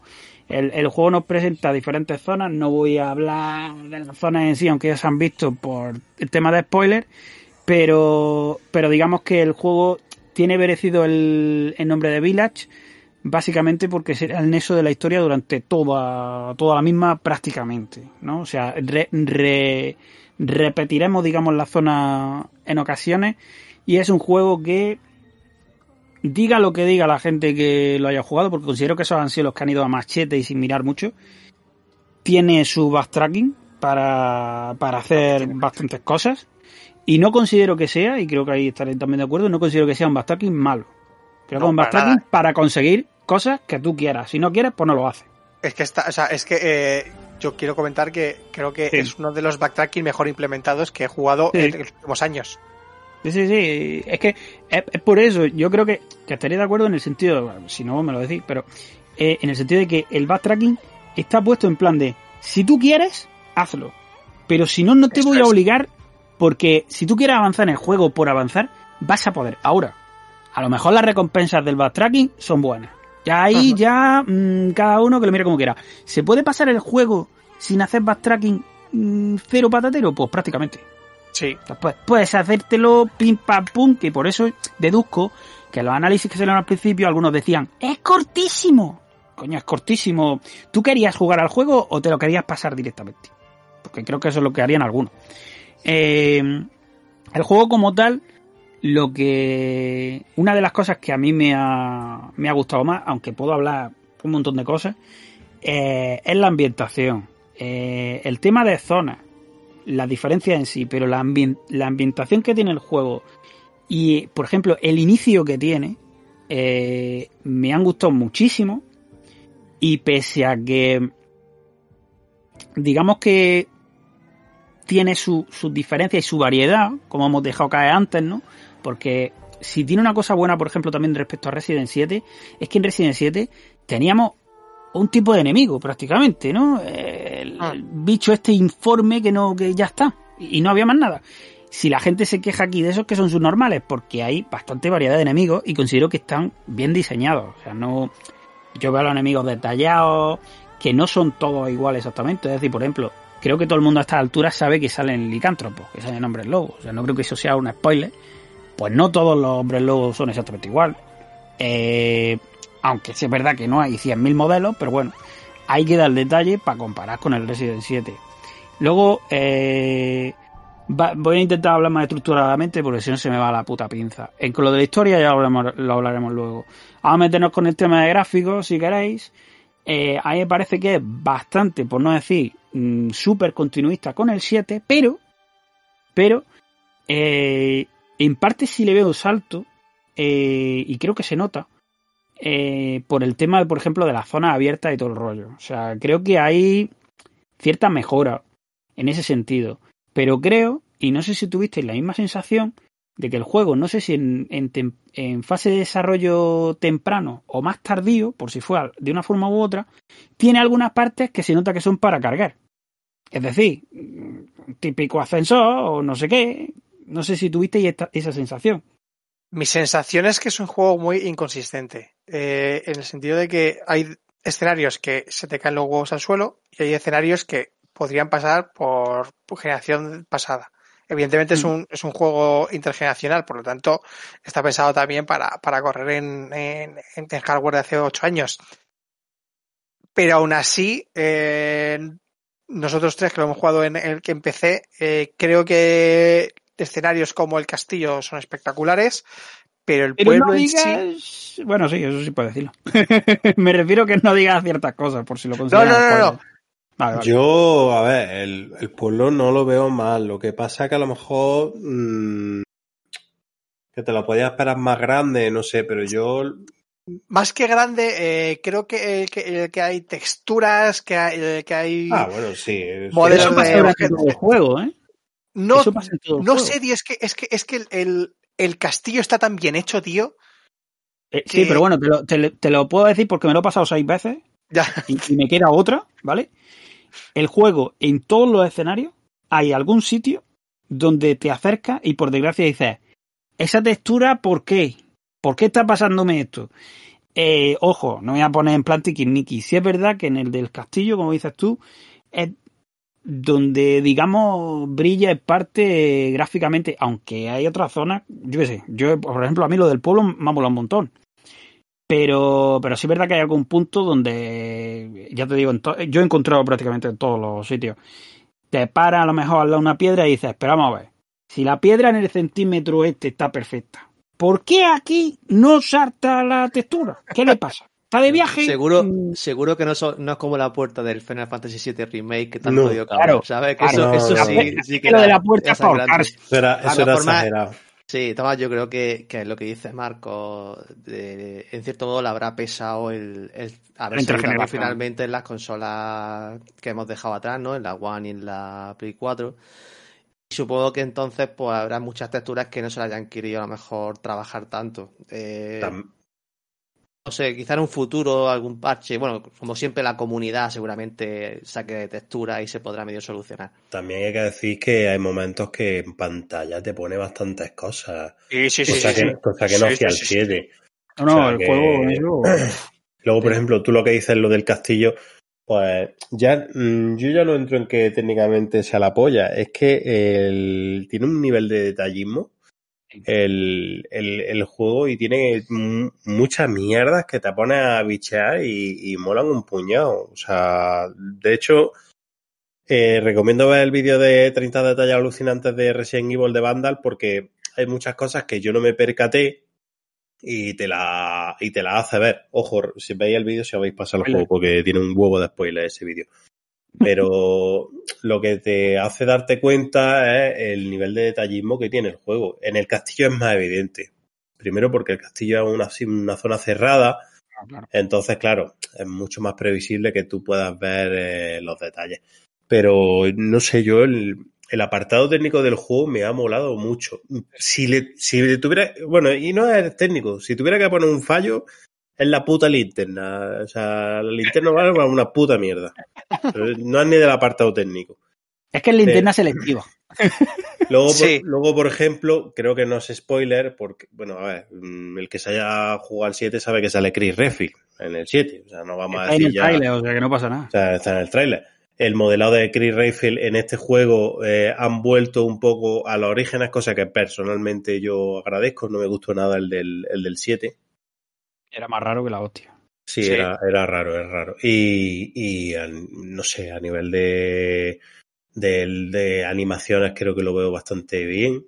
Eh, sí es cierto que, bueno, entonces entraría en los, en los otros spoilers, pero creo que se han centrado más en algunas cosas que luego están desaprovechadas que en otras. Pero luego lo detallaré en el tema de los spoilers. Bueno, Y hablando eh, de la jugabilidad, comentar que el juego eh, es, ¿cómo decirlo? Eh, no es un Call of Duty, ¿entiendes? Un Call of Duty sigue te- teniendo muchos componentes de survival, o sea, de, de, Sí. de- de que llega un punto en el que a lo mejor no te conviene gastar según qué balas contra según qué enemigos, mm, sobre todo- Pero no, no es como, pero no es como el 7. El 7, la munición no es está como el mucho más 7. contada. Sí, es lo que tú te 7. quieres decir, exactamente. Eh, a ver, al 7 eso le pasaba en la segunda vuelta. En la segunda vuelta tú en el 7 pues era ya un poco el puto amo. También, a ver, mm, ya te lo sabía el juego, entonces también cambia. Pero en este, a ver, yo voy a decir una cosa y creo que vosotros estáis de acuerdo conmigo, no es spoiler, pero es matarlos a todos. Compensa. O sea, es que te- el juego te lo, te, te lo va indicando. Y de hecho, conforme tú avanzas, en la primera, primera partida, así que nos ha pasado a todos, llega un momento que dices, pero a ver, como dices tú, si es que compensa, Mira, eh, si es que compensa matar. este Quizá juego- al final, en, en una zona concreta, cerca del. de- no, no, no el final, final sino, sino en una zona concreta, eh, llegó un punto en el que yo, por lo menos, iba un poco pelado y tenía la opción de esquivar a unos enemigos que no es que sean complicados, pero son tediosos. Y pensé, va a ser un, un, malgastar recursos, porque tampoco voy a decir cómo matarlos. Eh, paso, o sea, los dejo ahí. Si, si tengo que, que hacer backtracking para volver a encontrármelos, ya veré si me los encuentro. Y si los queréis, comentamos luego en, eh, en el apartado Sí, de sí. los spoilers. Yo, eh, este juego, hay gente que dice, no es tan Resident. Mira, este juego es un Resident Evil 4. Total. Pero, pero elevado a, vamos. Bueno, yo, a ver, no, elevado depende, A evidentemente. mí lo que me, lo que me gusta es la variedad que tiene y que, Eh. que- que- que- pff, Es un juego más actual. Sí, sí. Entonces, evidentemente, eh, hay muchas cosas que ah, está mejorado, pero me refiero que el ritmo de juego en general y la, y la jugabilidad, quitando que es primera persona, para que se me entienda, pero el ritmo es del Resident Evil 4. O sea, el juego ha cogido el- eh, elementos de Resident Evil 4, pero no os podéis imaginar. Sí, sí, sí. Lo, lo poco, lo poco que yo he visto del juego, eh, vamos, me recordó totalmente a Resident Evil 4 eh, en cómo está planteado, eh, no solo el ritmo, sino el, el que tenga El es, eh, El, el inventario, son muchísimos elementos los que lo vinculan a, el, ver, la ambientación. El Resident Evil 4 era en España, aquí es en Rumanía, está inspirado, pero pero eso es ambientación europea, para que me entendáis, ¿vale? Que no. Creo que podemos diferenciar bien de lo que es Raccoon City, por ejemplo, una ambientación norteamericana, yo qué sé, a la ambientación europea así, mm, no voy a decir medieval, pero bueno, me entendéis por dónde. Eh, feudal, el castillo, una aldea. eh, hay determinadas zonas que son cogidas o muy inspiradas en Resident Evil 4, no voy a decir nada de Sí. nombre ahora mismo, pero yo, mm, además, de hecho se lo he dicho ya a Pepe, digo, "Joder, es que tengo ganas de rejugar al Resident Evil 4. Me he terminado este dos veces y tengo ganas de jugar al 4. Hay el principio del juego es Resident Evil, es el principio del Resident Evil 4. Sí, en parte sí. ¿A dónde es- estaría todos? ¿Al bingo? Bingo eh, es, un homenaje, bueno, que, que yo lo llamaría homenaje, que lo quiera llamar copia, que lo llame copia, pero es que es totalmente inspirado en Resident Evil 4. A mí de todas maneras que me gusta cómo se lo han tomado. Porque, por ejemplo, lo del buhonero. Es que incluso el juego, esto no es spoiler, el mismo muñeco te dice, hay un amigo mío que decía, ¿qué vendes? Joder, Sí, sí, es que sí. te lo, te lo ponen en la puta cara. Y, y yo prefiero que lo hagan así, joder. Vamos a ver, si es que es tu saga, haz con ella lo que te saca de los cojones. Ahora, a quien no le guste, ojo, si hace un mal juego, pues ya mierda. Pero a quien no José. le guste, pues no. que- José, que te lo he dicho por, por el Discord, que yo te dejo Sí, la lo- cuenta lo- para que lo- lo... lo he leído- lo he leído, sí, y te lo agradezco. Sí, lo- total, si se la, no- si se, se la pasa al Marcos ya. No, Eh, lo he leído. No lo, voy a, no lo voy a jugar de esta forma ahora a corto plazo. Lo mismo cuando lo vaya a jugar, incluso está ya bajado de precio, ¿sabes? Pero lo tengo presente por si, por si le saco un rato, te lo pediré. Ya digo, el tema de mejorar la arma, el tema de la venta de tesoros. Mm. Eh, Eh, eh, hay hay una, una sección que me gustaría inaugurar ahora mismo en, eh, en el programa y es, si en un mes solo te pudieses comprar un juego, yo recomendaría comprar Resident Evil El 8. Resident Evil 8. Pero ya. que pensaba que iba a decir el 4, tío. Hombre, si no te llega, vale más barato. que, que eh, eso, a mí me ha gustado. Sí tengo que decir que el principio me dejó un poco frío. Mm, mm, me gustó, pero el, el principio del 7 sí me gustó más. Pero luego el juego creo que va cogiendo ritmo. eh, De hecho, creo que eh, aunque el castillo a nivel técnico es muy bueno, mm, precisamente yo para mí no es lo mejor del juego. No, hay una Para- zona que... Para mí hay, hay más de una zona mejor que el castillo.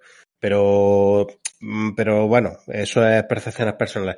Pero que me refiero que el juego para mí va, va tirando para arriba eh, y además tiene la suficiente diferenciación de zonas a nivel de ritmo también para que sea variado.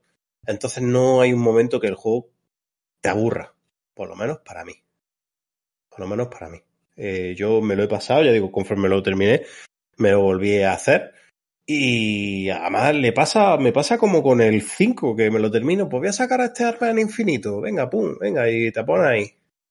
El juego es que para rejugarlo es que es maravilloso. O sea, a ver, que habrá gente que en esto no diga, mira, yo me pongo un rato, me la hago una vez o dos y como mucho dos y ya está. A ver, es que me he muteado. Vale. Eh, que te has Ya muteado estoy el- desmuteado, venga. Vale. Eh, sí, es que como he he hecho todo, todo esto sobre la marcha, pues disculpa. El, el juego rejugable, yo creo que coincidimos todos, es súper rejugable. y lo que dice, y lo que ha dicho Marco, si te pudieras comprar un juego en un mes, mm, vamos, en un mes, yo diría casi que en dos, si me pones, depende cuánto juegue esa persona. Porque es que bueno. el juego le puedes sacar punta, pero tela. Aparte, está súper calculado el tema de los, lo, lo que te puedes desbloquear al final. De la los economía. ju- sí, lo de la experiencia.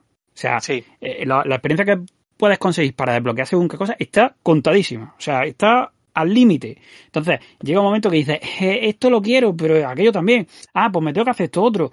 Y, y te invita, porque claro, como es lo de siempre, eh, esto es como, eh, me recordó en gran parte, y me gusta, al tema de rejugar Resident Evil 5, por ejemplo. Era maravilloso. Yo me acuerdo de jugar con Ale hace muy poco, que nos lo volvimos a pasar. Y decir, venga, ahora vamos a hacer esta vuelta con el lanzapepino infinito, con no sé qué. Y te lo pasabas en, yo qué sé, en dos horas o tres, y, y te, te partías la polla de risa, y aparte sacabas más cosas y disfrutabas. Porque es un juego divertido. Sí. Juego divertido. Eh, una cosa que no hemos dicho nada, que me ha flipado del juego, es el puto sonido. Sí. Es genial. Jugado con cascos, chavales. Sí.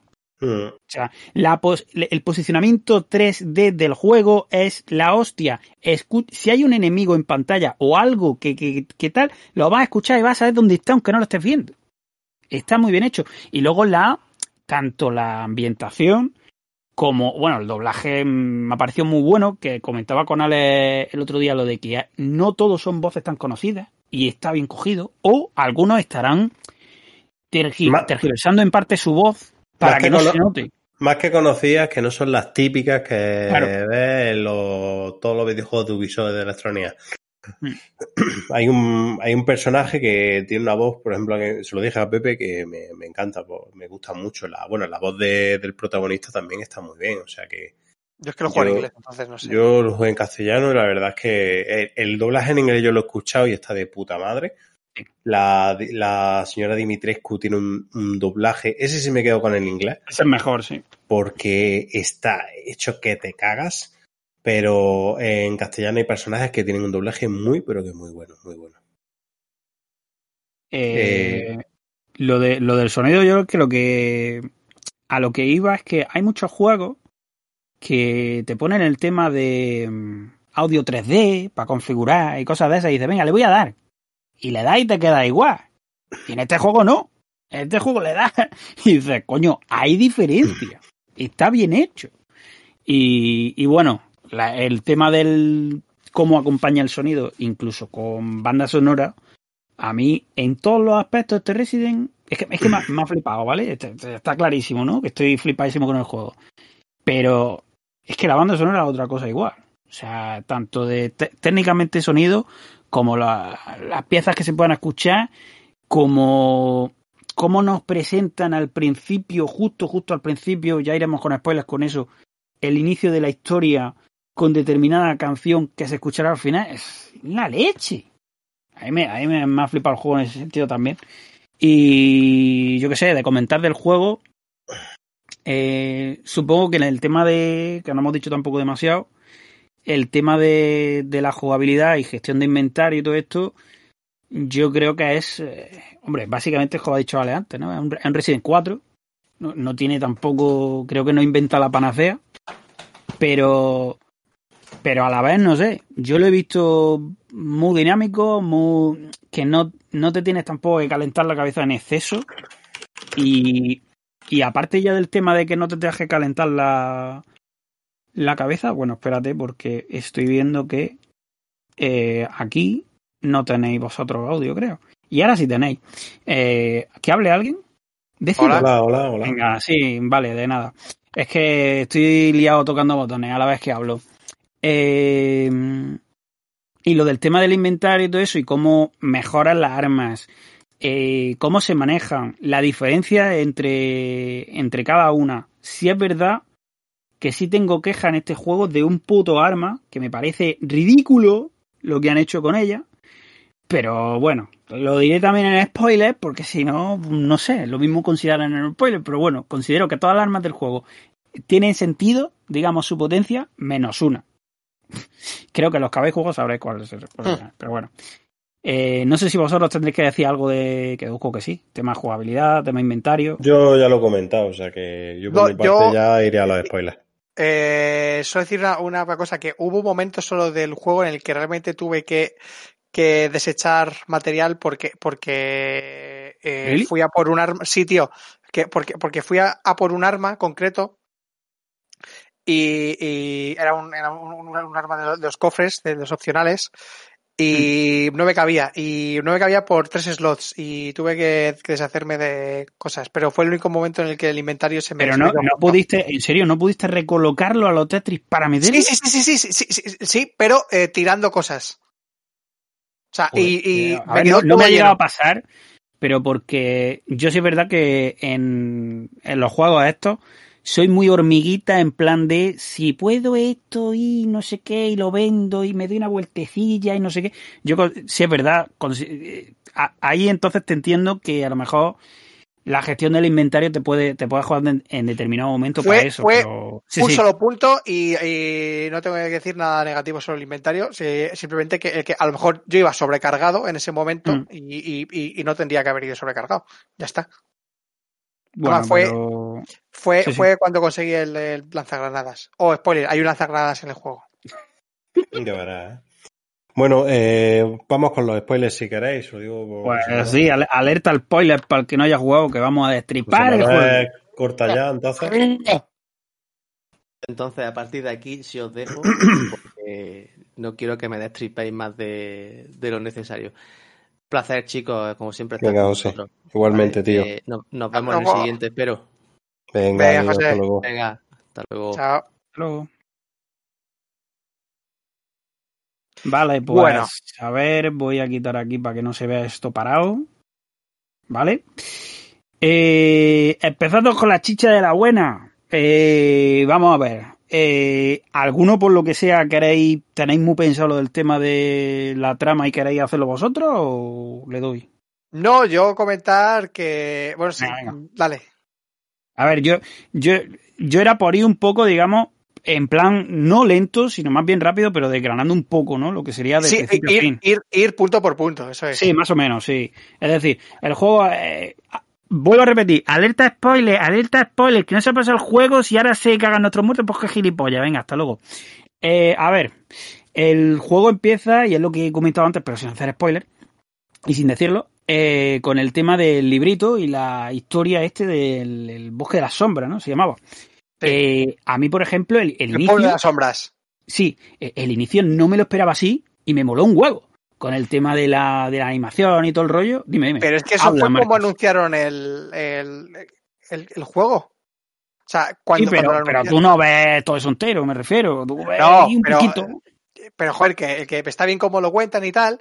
eh, mola mucho porque te rompe con lo que es un Resident Evil. Dices, joder, eh, Sí. ¿te he puesto esto? O, y, y- y me están poniendo la historia de los tres hermanos de las reliquias de la muerte. Eso, eso, eso. Sí, sí, sí. y eh, joder, eh, es ya es genial. Hay un.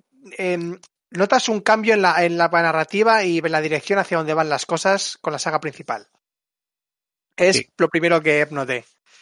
Y bueno, eh, de- después de, de eso, que está contando el, el, el cuento a, a Rose, mi- bueno, Mía, vamos a decir que es Mía, porque, oh, spoiler, no es Mía. Eh, a los cinco minutos Es llega Chris. Sí.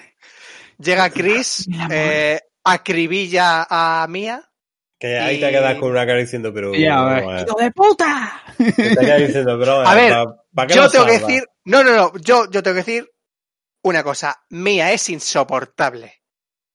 En su versión hongo o, o en su versión real. Me suda los cojones. Pues yo voy Es a decirte otra cosa. Yo voy a decirte otra cosa. El Chris Redfield ahora mismo es un poquito subnormal.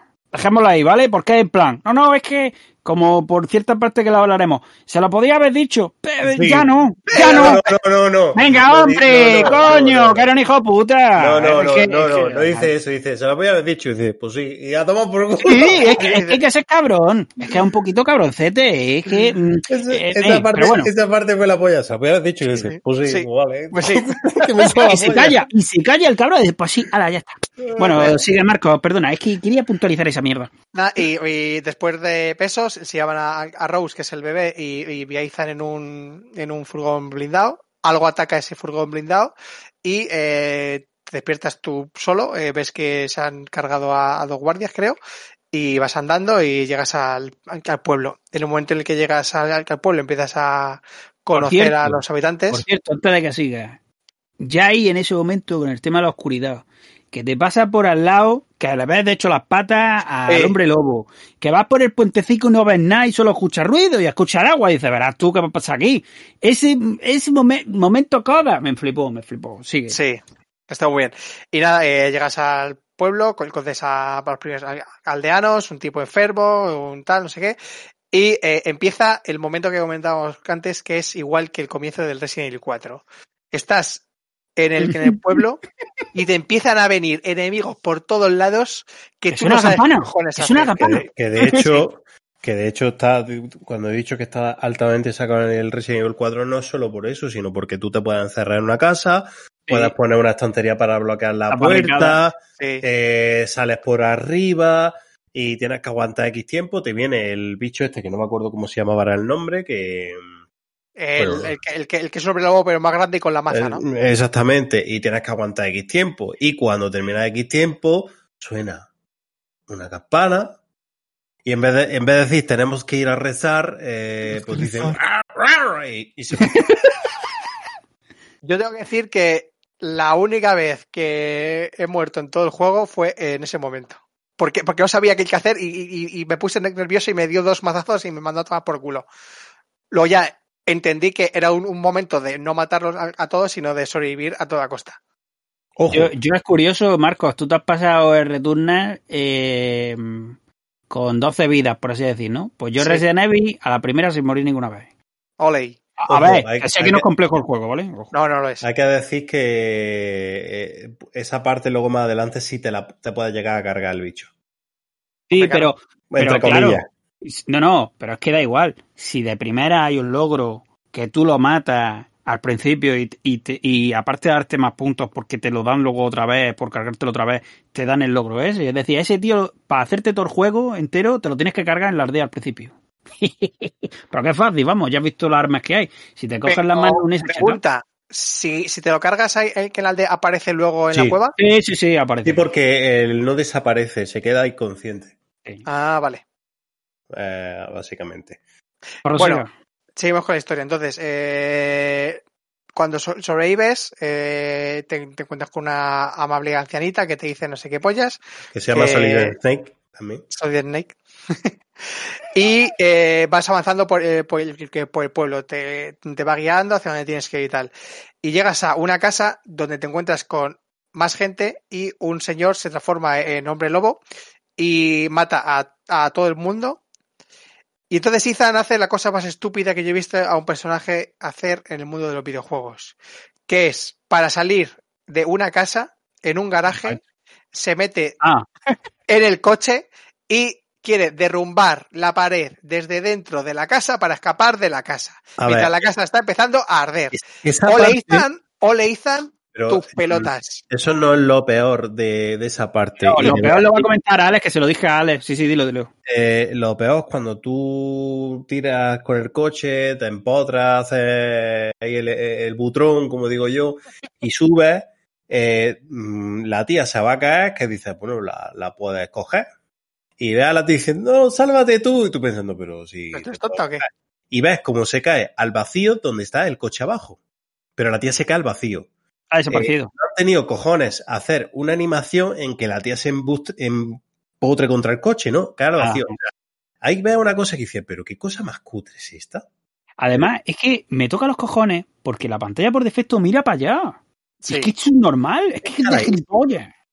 No sé, a mí esas cosas, que hay cosillas que estuve comentando con Alex, hay cosas en el juego, no hay muchas, pero hay algunas que dices, macho, con Eso todo el cuidado que está, que Eso estas cosas mucho están cuidadas, te toca las pelotas, porque rompe, rompe la magia, rompe, rompe ahí. Eso para mí lo sacó mucho de contexto. Sí, y bueno, eh, escapas de la casa, llegas hasta la zona del, del castillo y ya empieza la diversión. Ya, ya en el castillo te preguntas con, con Duke, que es el buenero de, de este juego. Espera un segundo que tengo al gato que me está aquí haciendo cosas. Vea, Luke, fuera de aquí. ¿Cierto? ¿Alguien sabe qué coño es Duke o simplemente es la hada madrina? Porque dice el otro al final, este, tú no eres normal y el otro no. Eh, es que, por lo visto, eh, bueno, el juego sabes que hay tres casas. Sí, Eh, no, cuatro casas. cuatro casas, pues Duke representa otra casa. Ah, vale. Porque, de hecho, ahí en el vídeo de Vandal eh, lo muestra cuando hay una parte más adelante en que Duke te está llevando en su carricoche, se ve el sello de su casa, que es la casa Vale, de los vale. Entonces, Anda, coño. sí. eh, es, a eso es lo que me refiero a lo de los detalles, porque son cosas que a lo mejor tú no percibes y luego, claro, las ves, luego estás jugando y te das cuenta. Entonces, por lo visto, se supone que Duke es otra casa. Además, tiene todo sentido. Sí, Porque claro. es otro deforme, o sea, es gordo cabrón, o sea, es la casa de gordo cabrón, como digo yo. O sea, Bueno, y llegas a la, a la, a la casa, eh, bueno, al, al castillo, y te empiezas a enfrentar a, a las hijas de, de, de, Dimitrescu, que te, que, te, que te capturan y tal. Bueno, lo que se vio en la demo. Básicamente eh, vas dando vueltas por el, por el, por el castillo eh, al, al más modo mm, mansión Spencer, o sea, para ir desbloqueando puertas, etcétera, etcétera. Y lo que me ha gustado es eh, cómo, cómo te tienes que enfrentar a las, a las hijas. Eh, las Pero- hijas son Yo ahí tengo una pega. Di tú primero y ahora te digo yo que Vale. la pega. las hijas son vulnerables al, al frío. Entonces, para, para debilitarlas, cuando llegas a, a ciertas zonas donde hay ventanas, puedes romperlas y eh, ha- hacer que que se de- debiliten y, y es cuando tus disparos les, les hacen daño de verdad. ¿Vale? Por desgracia, todos los encuentros que, eh, ¿cómo decirlo? En los que las tienes que matar están predefinidos. Me hubiese gustado que le hubiesen dado un poco más de, de- de dinamismo y que, eh, porque muchas veces te las encuentras en, en zonas que yo, o por lo menos creo que son aleatorias, no, no sé si lo son de verdad, o, o te las encuentras No. en los mismos- ¿No? No son pues. exactamente aleatorios los encuentros. Te voy a Qué explicar putada. por, por qué, Qué lo putada. sé. Muy sencillo. Hombre, te ha pasado siete Porque me pasa el juego seis veces, entonces claro, algo entiendo. A ver, eh, hay ciertos, ciertos momentos de la aventura que están predefinidos que te vas a encontrar con Dimitrescu o con la hija. Ajá. Eh, sí, sí. hay momentos en los que, digamos, si te pierdes mucho, a lo mejor la encuentras porque sí, ¿no? Porque está en modo eh, como Mr. X. Pero el juego, si tú vas tiqui, tiqui, tiqui, hay momentos en los que por cojones sabes dónde te la vas a encontrar y si es de espalda o de frente. Vale. Eso, a ver, está ta- tam- tiene también sentido eh, de una manera, y es que si tú por desgracia la primera vez lo haces muy bien y vas en la línea que tienes que ir todo el tiempo, ¿qué pasa? Que no te la encuentras. Entonces, también te digo, eso está scripteado también porque sabes, bueno, es que hay momentos, coño, estamos destripando, hay momentos donde te tienen que agarrar por cojones, o donde... Entonces, eso te habría que hacerlo de alguna manera. Yo ahí la pega, no la tengo sobre todo en eso. Yo la pega, la tengo en que yo pensaba, ingenuo de mí, que no todas las hijas iban a ser iguales. Es Ah, decir, vale, sí, sí, sí. yo no quiero, yo no quiero que sea súper complejo el juego, imposible de programar, pero considero que hubiera molado mucho, porque de hecho te vas encontrando papelitos en el que dice que una es más vulnerable, que la otra no sé qué, que está tal, vale. Pues yo cuando conforme leía eso, mi cabeza decía, hostia, cuando me encuentre con esta, seguro que es más fácil que la otra, o a lo mejor se rinde y me ayuda. Pero ya no voy a eso, me voy en que en el enfrentamiento son todos iguales, le hacen lo mismo. Y me hubiera Sí, sí. encantado a lo mejor que con una, imagínate, que no solo hubiera tenido una debilidad concreta, sino yo qué sé, hablando de vampiros, a lo tonto, ¿no? Por ejemplo, cuando veas al buhonero, ves todos los ajos que tiene encima en la casa. Sí. Por cierto. Pues tú imagínate que te llega para una de ellas, yo qué sé, y la entierras en ajo, y luego le prendes fuego o algo así. Eh, yo considero que vale, que los enfrentamientos están ahí, tiene originalidad lo del frío, pero son tres, son tres, y son lo mismo. Y encima, como dices tú, en el mismo puto sitio predefinido. Vale, que eso en parte lo entiendo. Porque están custodiando, digamos, la siguiente zona. Pero no sé, a mí eso me ha chocado un poco. Me hubiera encantado que hubiera sido en plan, las tres tienen sus diferencias y que se hubiera notado, pero en el juego se quedan, son tres niñas y es lo mismo. Lo mismo. De hecho, a mí mm, se me bugueó el juego Sí. porque yo me salté el segundo enfrentamiento y lo que me pasó es que al saltarme el segundo enfrentamiento, a lo mejor no le pasa al resto de la gente, pero no sé, eh, en- entrar en una habitación o no entrar. No entré en, Pero- en esa Pero habitación. Pero Ale, lo que te pasó a ti y perdona que te corte, en una de las veces que, no sé si fue la segunda vez que lo hice con la Magnum, lo hice como sin querer, como tú lo hiciste, y sí, Sí. pasé. Pues a O sea, mí, no se me, si a mí se me bugueó, que se me cerraron las puertas. Sí, sí, sí, eh, yo lo entiendo, yo lo entiendo, es una Pero putada. bueno, que Pero que lo hice así sin querer y, y pude pasar. A mí los enfrentamientos me dejaron muy frío. Y es que, bueno, es una forma de decirlo, te dejaron frío, ¿eh? Qué chistoso. Eh, es eso. O sea, ojalá hubieran tenido, coño, la mínima originalidad de decir, son tres. No vamos a hacer tres enfrentamientos iguales. Pues tienen los cojones de hacerlo igual. Yo, en líneas generales, para mí, la parte del castillo, la señora Dimitrescu y las hijas, para mí está súper desaprovechada. Deja O sea, que está muy desear bien. mucho. Está muy Da la bien. sensación de que, de, que, de que podría haber sido todo el juego ahí y, y que, Y no es que, nada. y, y que por hacer variación dentro de- de- del juego queda un poco cojo esa Que yo, parte. que, yo, que yo no digo que no esté bien, está de puta madre, No, no, está pero de puta madre. yo creo que se le podría haber sacado Y- muchísimo más provecho porque, a ver, eh, mm, creo que hay un, un error en el guion, eh, no en la historia, sino si te presentan a un personaje en el que le dan mucha importancia, o sea, hay varios personajes en el juego que son los, bueno, podemos decir los hermanos, que son los jefes de cada casa, y dos de ellos le dan muchísimo protagonismo, a los otros dos no le dan un puto protagonismo de mierda, y luego resulta que a uno de los que le ha dado mucho protagonismo, como es la dama de Dimitrescu, con su hija, eh, es visto y no visto, pues creo que hay, hay, un, hay un error evidente en el guion, porque el otro personaje al que le da mucho protagonismo es Heisenberg. Heisenberg yo creo que sí está más aprovechado, pero ¿qué- ¿por qué? Porque es el último, entonces el que más continuidad tiene a lo largo de la historia. Pero luego aparte Heisenberg, la verdad es que el personaje en sí, pues, mm, por los motivos personales que tiene, pues claro, tiene algo más de chicha. Pero mm, yo no es por nada, pero el hombre sapo ese, eh, a ti te suda la polla que el tío sea el repudiado de la familia. No es por nada. Y la otra que es una tía la- eh, que el alma la metía en una muñeca. La zona está guapísima, pero la tía, el personaje no vale un duro. O sea, no, no, te, no te hace nada. En cambio, la, la, la dama Heisenberg, o sea, la dama Heisenberg, la dama Dimitrescu, está súper bien hecha. ¿Pero por qué? Porque le dan mucho protagonismo, protagonismo al principio del guion, del juego. Dale, Marco, Bueno. que te he cortado ahí la leche. Nada, eh, te, te, te cargas a, las hijas y luego te cargas a- al, al dragón. Que luego, Dragón. que luego hay otra cagada, o sea, por ejemplo, ves el tema del cuchillo, el cuchillo que no sé qué, no sé cuánto, que es mágico, luego Es verdad, sí lo que coge clava, el lo tira a tomar por cuchillo, culo. tío. Ya está. O sea, que, que por cierto, el cuchillo, si os dais cuenta, tiene la forma del Resident Evil 6, del loco, ¿eh? No por nada. pero, pero, o sea, Es una jirafa. Es una, jirafa. No, no, me- si lo miras en el vídeo te vas a dar cuenta. Pero, o sea, coge el cuchillo, se lo clava, lo tira a tomar por culo y se convierte en un dragón. Detalle que está muy guapo. Por lo que cualquiera que conozca un poco Drácula, pues sabe Claro. lo que. el significado de dragón, de la familia de. Del, del Dracul, del, eso, del origen del apellido.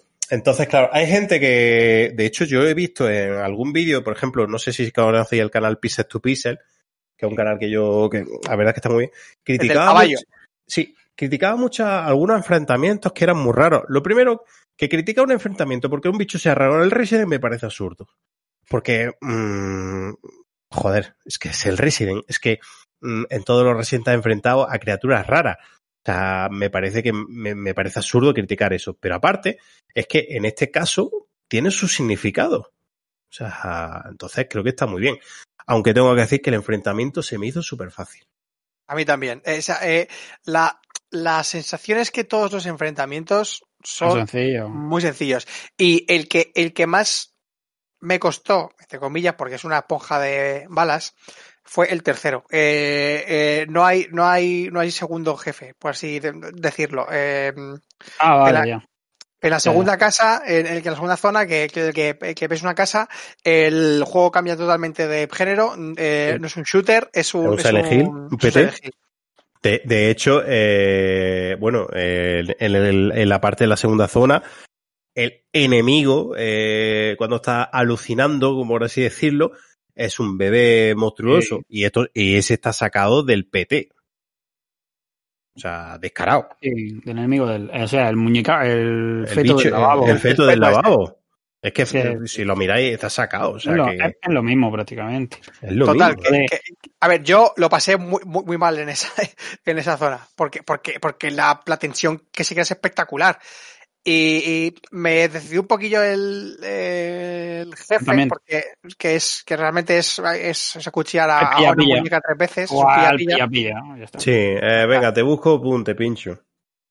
Pero eh, me pareció que, que la zona estaba muy lograda, mucha tensión, un poco pequeña la casa, pero bueno.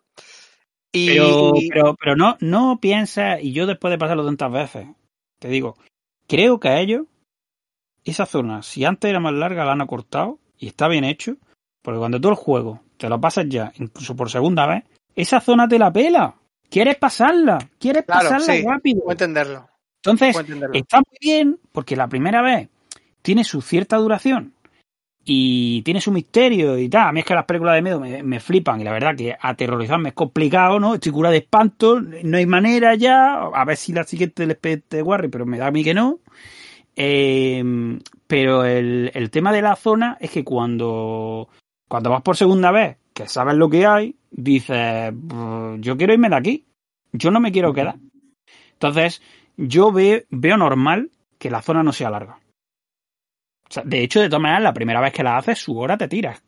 Sí, sí, sí. es- Pero, pero que, a ver, si, eh, si a mí me- el, el juego me, me duró ocho horas, puedo decir que, que hora y media fue, o dos horas casi, fue el, el castillo, Sí. una hora fue la, la segunda casa, otra hora fue, eh, fue la tercera, dos horas fueron la, la cuarta y eh, la, la última hora fue el final. Así lo, así más o menos fue, más o menos.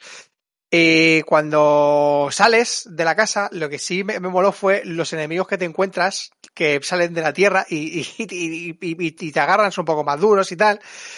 Y ahí se me bugueó el juego porque eh, tú cuando sales de Benevento y vas al, pueblo, se supone que salen dos enemigos también de la tierra y se abre una, un- una compuerta en el cementerio que a mí no se me abrió y que tiene un, un, un ítem que es necesario ¿Se te para... abrió, en serio? No, Ale, No. Ale, ¿has quitado la cámara? Eh, no. pues se fue la cámara. Bueno, sigue, sigue, sigue. No, Entonces, eh, fue una putada porque por culpa de ese bug no pude conseguir el, el objeto de la casa Be- Be- Benevento. Y fue lo único que no pude conseguir en mi, en mi primer run.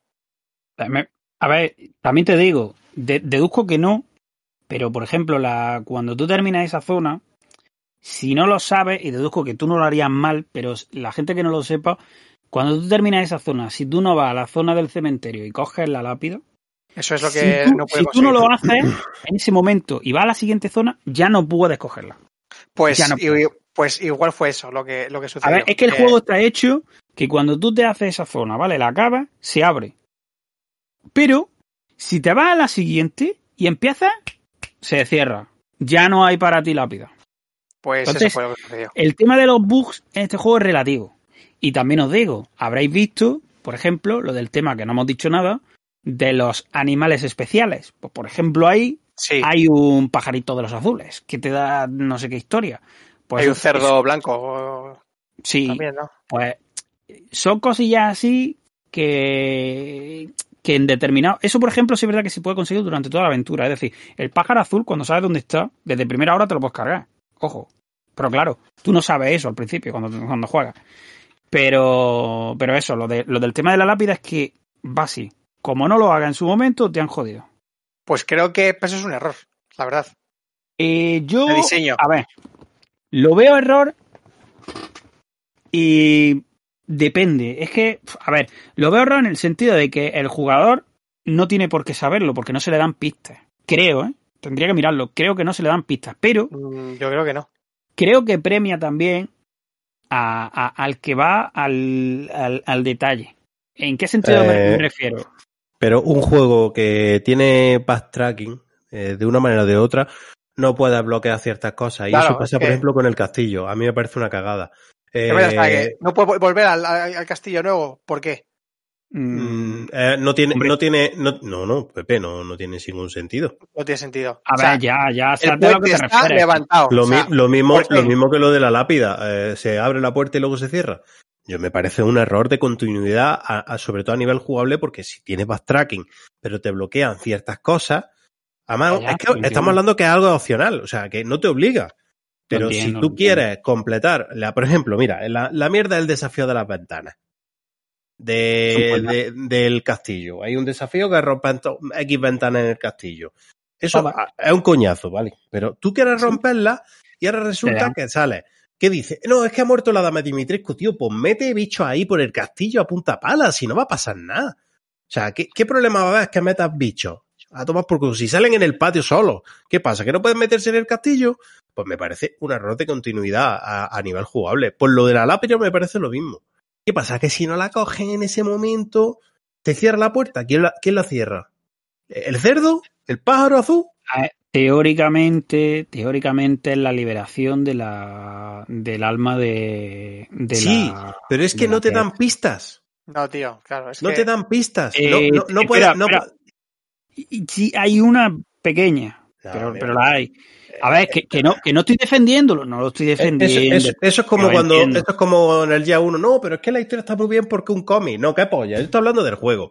No, eh, no, te dan, no te dan apenas pistas. Entonces, eso de que la lápida se cierra, se abre por la liber- ni liberación ni polla. Si un juego, tú un juego que le metes backtracking, en eh, de una manera o de otra tiene backtracking. Eh, entonces, no puedes limitar ciertas cosas a nivel de continuidad. Creo que es un error, pero bueno, en mi Y opinión. si yo no, yo no lo defiendo, simplemente si es verdad que yo eso me percaté en la primera vuelta por el tema de que en la, tanto en la misma tumba donde tienes que poner la lápida por la inscripción y en el mismo cementerio la lápida que hay al lado con la fecha. Pero, pero ya os digo que no estoy defendiendo eso, que me, que me parece totalmente lícito y también lo veo que no está bien hecho, que debería quedarse, digamos, abierto. Si no, no, no le pongo pegas. Dale, barco. Acelera. Nada, eh, luego pues eh, vamos a la, a la zona del pantano, que es una zona que está más o menos bien. Me, me moló lo, de, lo del puzzle de, de, de elevar eh, las, las balsas y tal. Pero Está bien hecho. Eh, el tema de los puzzles es una de las pegas que yo le pondría al juego. Sí. Que son puzzles para gilipollas, tío. Sí, son de Sí. normales. Pero el nivel de jugador y de exigencia no es el mismo que había hace 25 años, ¿sabes? Entonces, ha cambiado.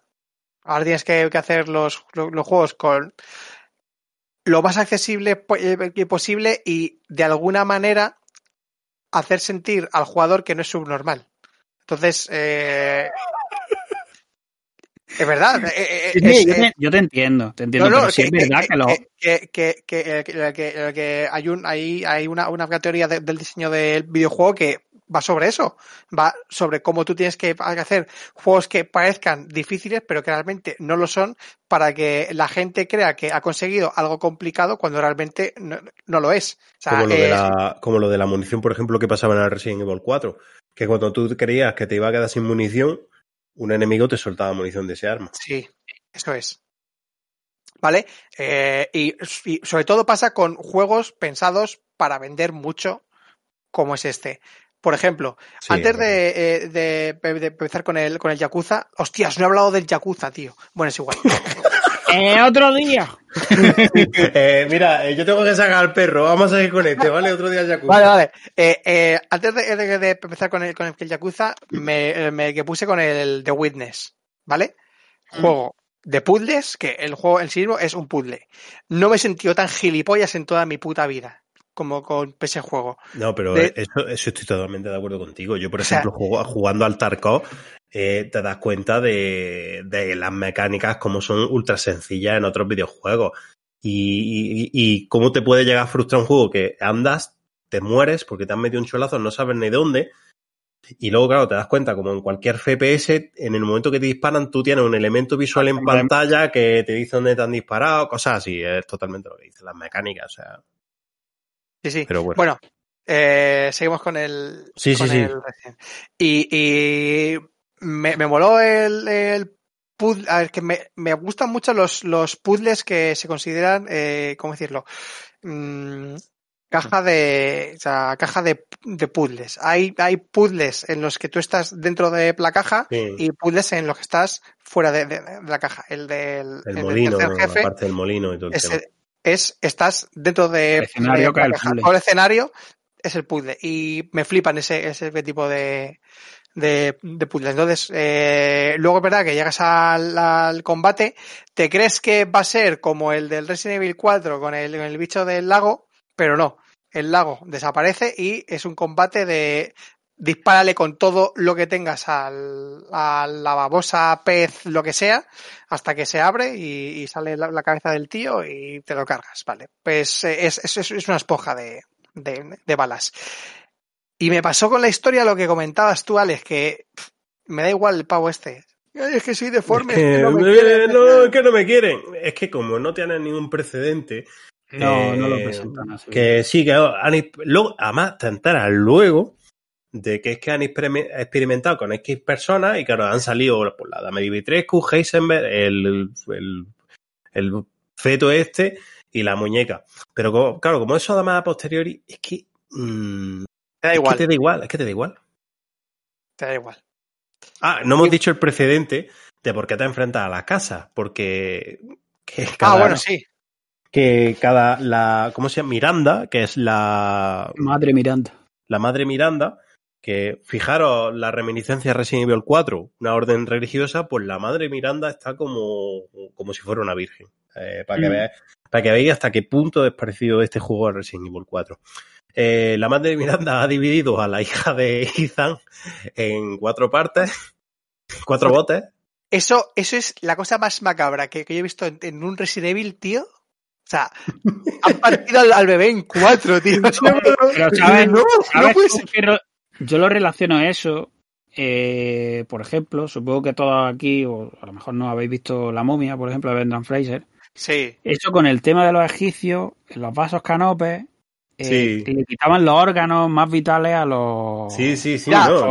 pero, pero, es, que, es que aquí no hay órganos. Ya, está ya lo sé, cabeza, brazos, torso, brazos piernas. y piernas, Sí, tío. es- es- Bueno. es- yo creo que, que lo han hecho así porque no han querido hacerlo más complicado. digamos. Sí, no, a ver, Oh, tío, ahí, pero- ahí lo simplificaron mucho, pero bueno, Pero me pareció súper macabro, tío. que ahí tenemos el, el típico recurso jugable de los videojuegos que dividimos esto en X zonas para que tú tengas que mover. Que yo, ojo, no, no me quejo, pero que es, un recurso que se utiliza mucho. Entonces, pues son- por eso son las cuatro familias. Y a cada familia le dan. Pero ¿qué es lo que no entiendo, tío? Al feto este, ¿para qué le da?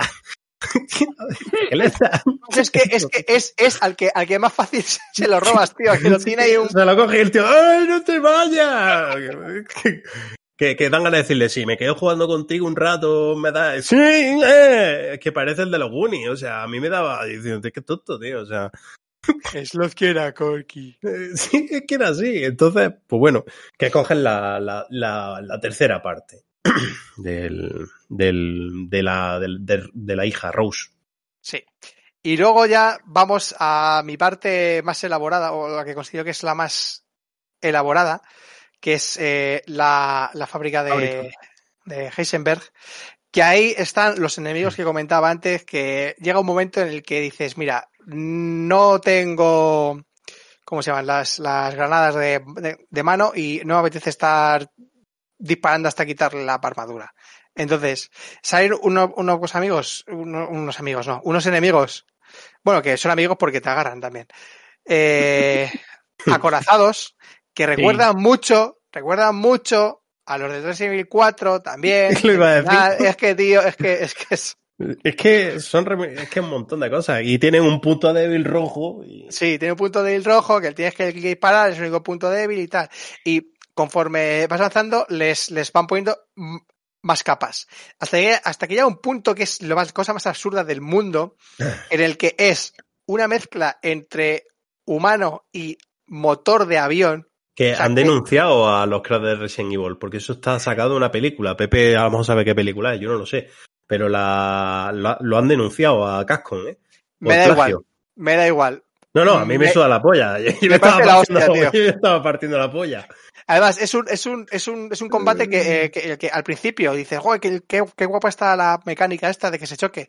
Acabas también hasta los cojones porque eh, El tío, que el tío es que no, es muy no pasa nada. pesado. Es muy pesado. pesado. Además, hay, hay una parte en la que no rompe pared y yo me quedé encerrado y se me puso delante y dije, pues ya estoy muerto. pues ya está, ya palmado. Es, es muy pesado ese combate. Es el, con diferencia, creo, co- conforme Bueno. hace run en el juego, de lo más pesado que hay. A, a mí, Porque- el, a- al más pe- a mí el más pesado fue el final. La primera vuelta, ojo, la primera vuelta.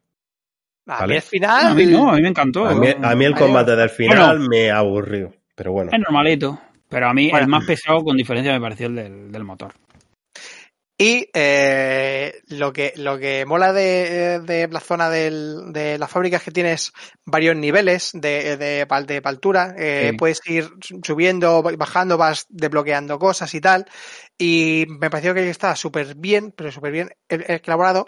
Sobre todo porque, porque también tiene ese, ese puntito de Metroidvania que, que hemos comentado antes, de que ves puntos en el, en el mapa que Sí. dices, joder, ¿cómo cojones yo aquí ahora es que tengo que desbloquear esto y tal? No sé qué está, está, está muy bien hecho y llegas al enfrentamiento contra, contra Heisenberg y ya se va todo a la puta. O sea, te Cierto, encuentras. antes de que sigas Chris- con Heisenberg, No, no, hiciste que quiero sin contarlo del querer-. ¿hicisteis sin querer el logro de defecto de fábrica? A ver, espera un que lo miro. Pero ahora para mirarlo. ¿no? Vale. Os digo, os digo lo que es. En la, en la fábrica, veis que están colgados como si fueran jamones, digamos, los, los robots Ah. que van subiendo. Sí. Pues si tú le disparas a uno y se cae, es un logro. Y pones defecto Ah, de bueno. fábrica. No lo hice, no lo hice. Vale, pues, Bueno. pues es que yo lo hice a la primera sin querer. Hala, toma por culo. Pero eh, aquí el juego ya se torna absurdo, niveles que no te esperas, cuando te encuentras que Chris ha construido un tanque, un No, puto no, no, tanque. no, no, no, no ha construido. Lo ha arreglado. El que tanque estaba ya. Bueno, bu- perdón, cierto. Tienes razón. Se, se- se encuentra con un tanque que, el que va construido Heisenberg, que por cierto eh, es, es magneto, eh, sus poderes es ser magneto. Y, y el tanque lleva elementos que no afectan a Heisenberg. O sea, él mismo ha construido su kriptonita. Claro, tío, o sea, es como. has construido el tanque hecho con, con, con, el- con politerano, era, no, no sé qué, con- qué Sí, que eh. Sí, que no le afecta el magnetismo. Es sí. una aleación que, que no es magnética. Vamos a ver, tronco. Has construido el tanque para que matar te mata, para matarte a ti mismo. Y ese combate está muy, muy guapo. Pero que Sí, muy eh, guapo. La pelea me- contra Heisenberg es. eh, se nos ha ido ya la pinza del, del todo. Te vamos a dar un puto tanque para matar a este bicho. Eh, es como si hubiera todo gas, vamos. Sí. Ves, ves ahí a. ves- yo estaba viendo a Megatron. Y yo estaba diciendo, "Oye, Optimus Prime tiene que venir aquí. Y, y Pero- con la- con- Pero nu- nuevamente me hace gracia cuando gente, hay gente que he escuchado que critica ese combate. Es que es una idea de olla, pero tío, ¿tú has jugado a los Resident Evil? O sea, en serio, o Ha sea, jugado al 3. Ha jugado ¿ha, al 3.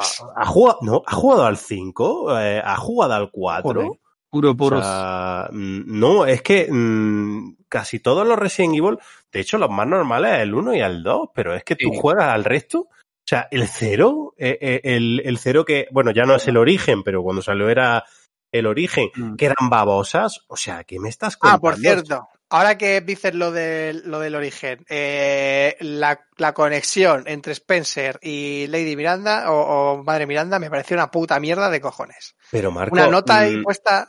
Eh, eh, pero si es que son excusas como en todos los Resident Evil. O sea, Ya, tío, ¿qué, pero- ¿qué vínculo, Marco, Este. ¿qué vínculo tiene el 4?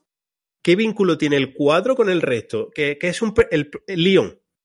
Y que sale a, Ada Wong, que va a coger el, el, el bueno, el bicho. Eh, Por cierto, no sé si, si, eh, si esto lo podemos co- comentar o no, pero se ha descubierto en los archivos del juego diseños de Bada Wong. Sí, eh, se dijo, es que originalmente eh, Ada Wong iba a salir en el juego, pero decidieron no, no ponerla, no sé por qué. Pero bueno, que me Ah, refiero y- que Y, y hay otra cosa. No sé si lo habéis visto, pero en SteamDB hay ya que hay otro contenido del juego que no pone nada, pero que tiene es un ítem de Steam de Resident Evil y posiblemente sea el DLC. O sea, Vale, guay. está ahí, existe. que, que-. Que a, lo, que a lo que me refiero, que yo lo- creo que las conexiones de, de los Resident con la historia principal, yo ya Sí, las veo una excusa. Pero es que, pe- pero es que eh, según esto, el origen de, de- de- del virus T realmente es el hongo este de los cojones. Sí. Sí, sí, sí.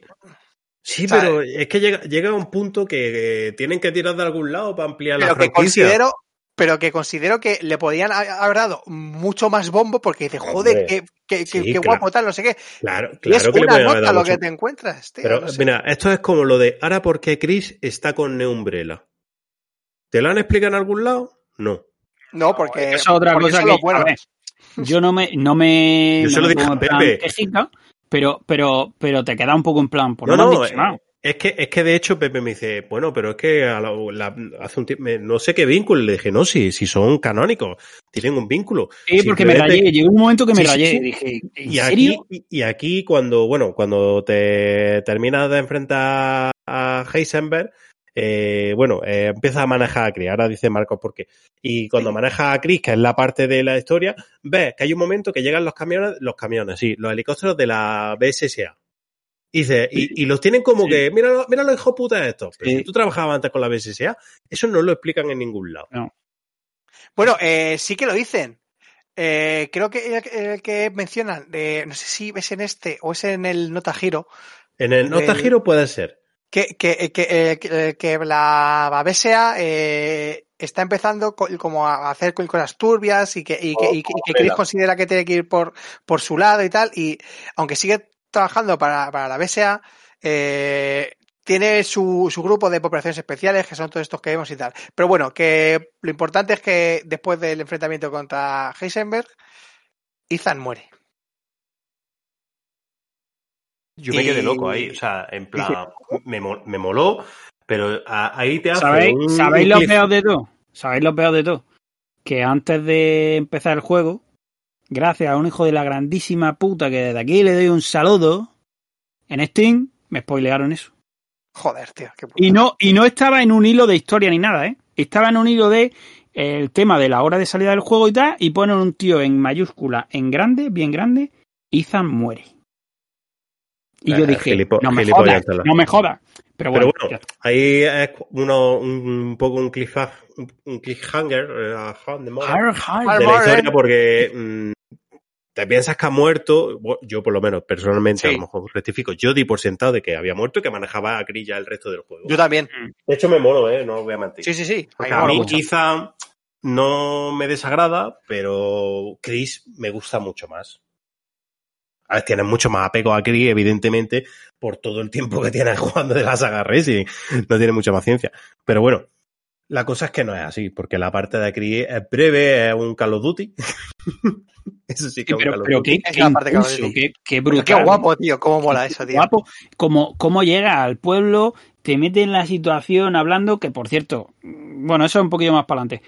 Pero eh, a lo que me refiero, que llegas, por ejemplo, cuando él con total tranquilidad, hablando con el otro, dice, nos vamos a encontrar con, ¿cómo era? Eh, Miranda. eh, crea- de- no, no, eh, con criaturas de estos, de, ¿cómo era? Eh, re- mm, biológico, no sé qué, experimentos biológicos, no sé qué, lo dije tan tranquilo. Pose. ¿Sabes lo, que te, ¿Sabes lo que te dice? Y Como que se va a encontrar zombie o lo que sea, y, dice, y lo dice tan tranquilo. Que va, en busca, va en busca de la metamiceta, que es, si dijéramos, el hongo que ha provocado todo esto. Sí, armas biológicas, armas biológicas, dice. Pero- me- se te cae la polla. Y ahí dices, pues nada, y baja ahí con la pistolica, de, pues por cierto, la pistola la polla, con la, con la metralleta, y, y te la ves venir y dices, pues nada, a matar. Y de hecho, me encantó, porque es que te recorres prácticamente, bueno, todo el escenario del principio, con el tema del castillo, te lo recorres así, venga, vamos, vamos, que falta tiempo, guapísimo.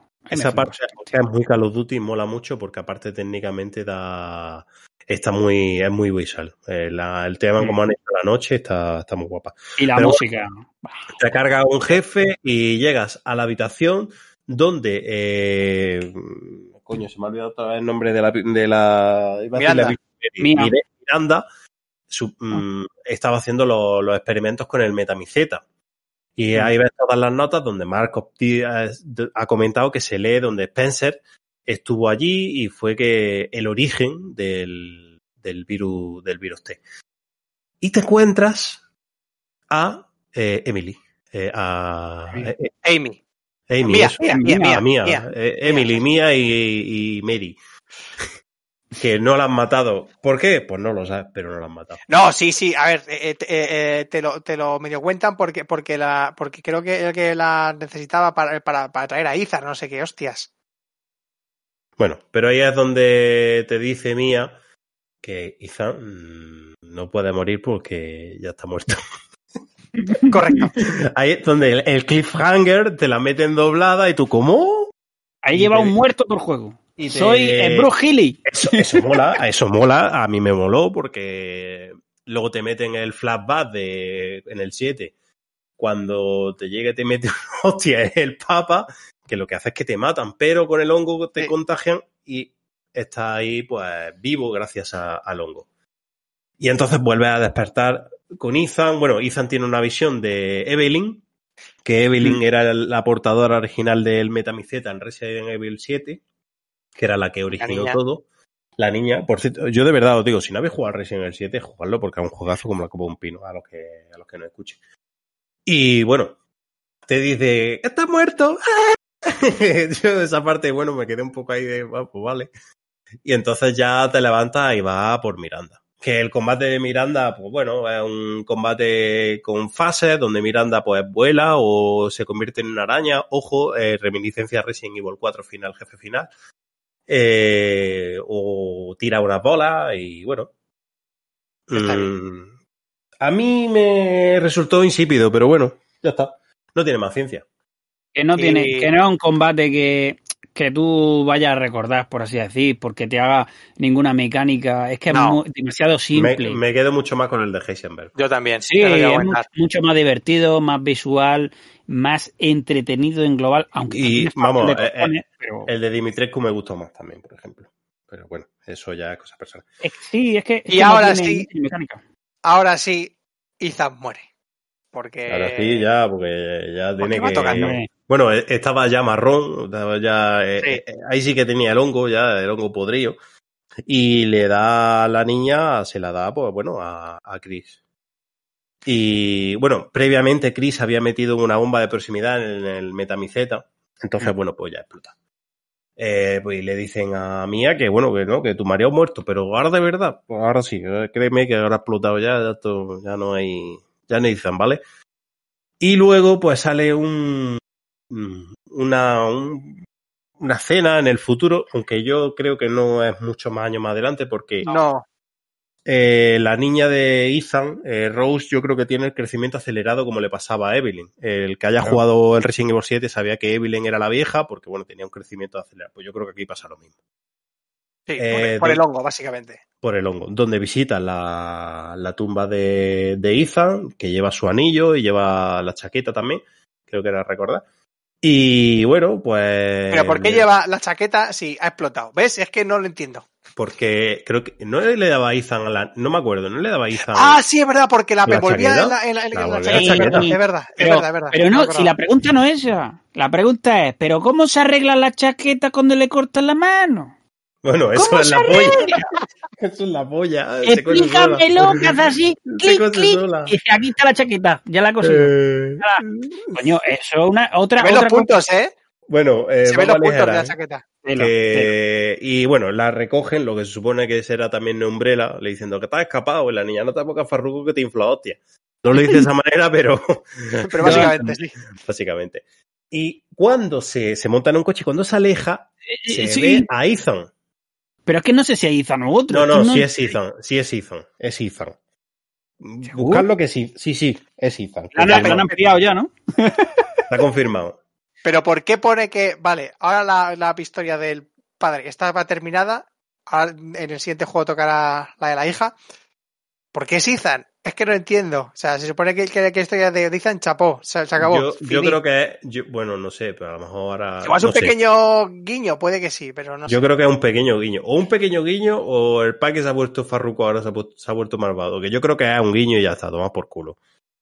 No tiene más. No sé, ciencia. no sé si a Ethan no me cuadra, pero oye, que, que me da igual, ya que me cuenten lo que quieran. Si yo, eh, sinceramente, con este juego tenía mis dudas cuando jugué sobre todo creo que fue pues la jugamos una primera demo que me dejó bastante friete, que fue la de la de la casa. La primera, la primera. Y luego la segunda sí me gustó bastante más con el rollo del pueblo tal, que ya me animó, hostia, que muevo mi cámara, que me animó a a, a, a ya a venir fuerte porque lo tenía precomprado hace un montón. Pero, pero eso, no sé, no sé qué se inventarán para el siguiente, pero teóricamente lo tenían pensado como una trilogía. Vamos a ver, yo no sé. Eh, a mí me ha molado un puñado, ya digo. eh, me ha gustado mucho la variedad. Con también. inconsistencias que tiene, pero me ha gustado mucho. Yo, yo solo quiero comentar, mm, sin alargar esto ya hasta la extenuidad. Sí, no, que me tengo que ir. Sí, yo también. Que el, el modo mercenario, pese a que me gusta mucho, tiene una cosa que Capcom debería hacérsela mirar. Es que tiene trampa. Y lo explico rápido. En el modo mercenarios, teóricamente tú vas hacia adelante como un puto poseso, matando a bichos e intentando hacer el máximo combo que es que sin que se acabe el tiempo de haber matado a un enemigo, mates al siguiente y luego te salgas de la zona. Bueno, han hecho que en determinado momento, que tú no lo sabes de primera, tengas que volver a cierto punto para atrás porque salen dos enemigos más, porque allí eso es una puta mierda. Gracias Cascon, o sea, el juego me encanta, pero el modo mercenarios que tenga eso me parece una puta cagada, porque una de dos, o lo haces 40 veces o te mira una puta guía, porque donde salen luego los bichos, como no hagas un camino preestablecido, te dan por el culo y no haces el combo máximo. Y si no haces el doble S, no te saca el 100%. Gracias. Eso es lo único que me ha jodido el modo mercenario. Igualmente, me ha gustado mucho, se parte la polla, Marco. Me ha gustado mucho, pero le veo ese defecto. Creo que eso no deberían haber jodido al jugador de esa manera. Pero bueno. Y ya está. Pues a mí nada, me ha tío. gustado el juego. Yo le pongo un puto 10. Me suela la polla. Que me dé, A ver qué le he puesto yo de nota. Que, que, que, que- ahora recuerdo que- Vale, creo que le he puesto un no- 9 o un 10. No le pongo nota.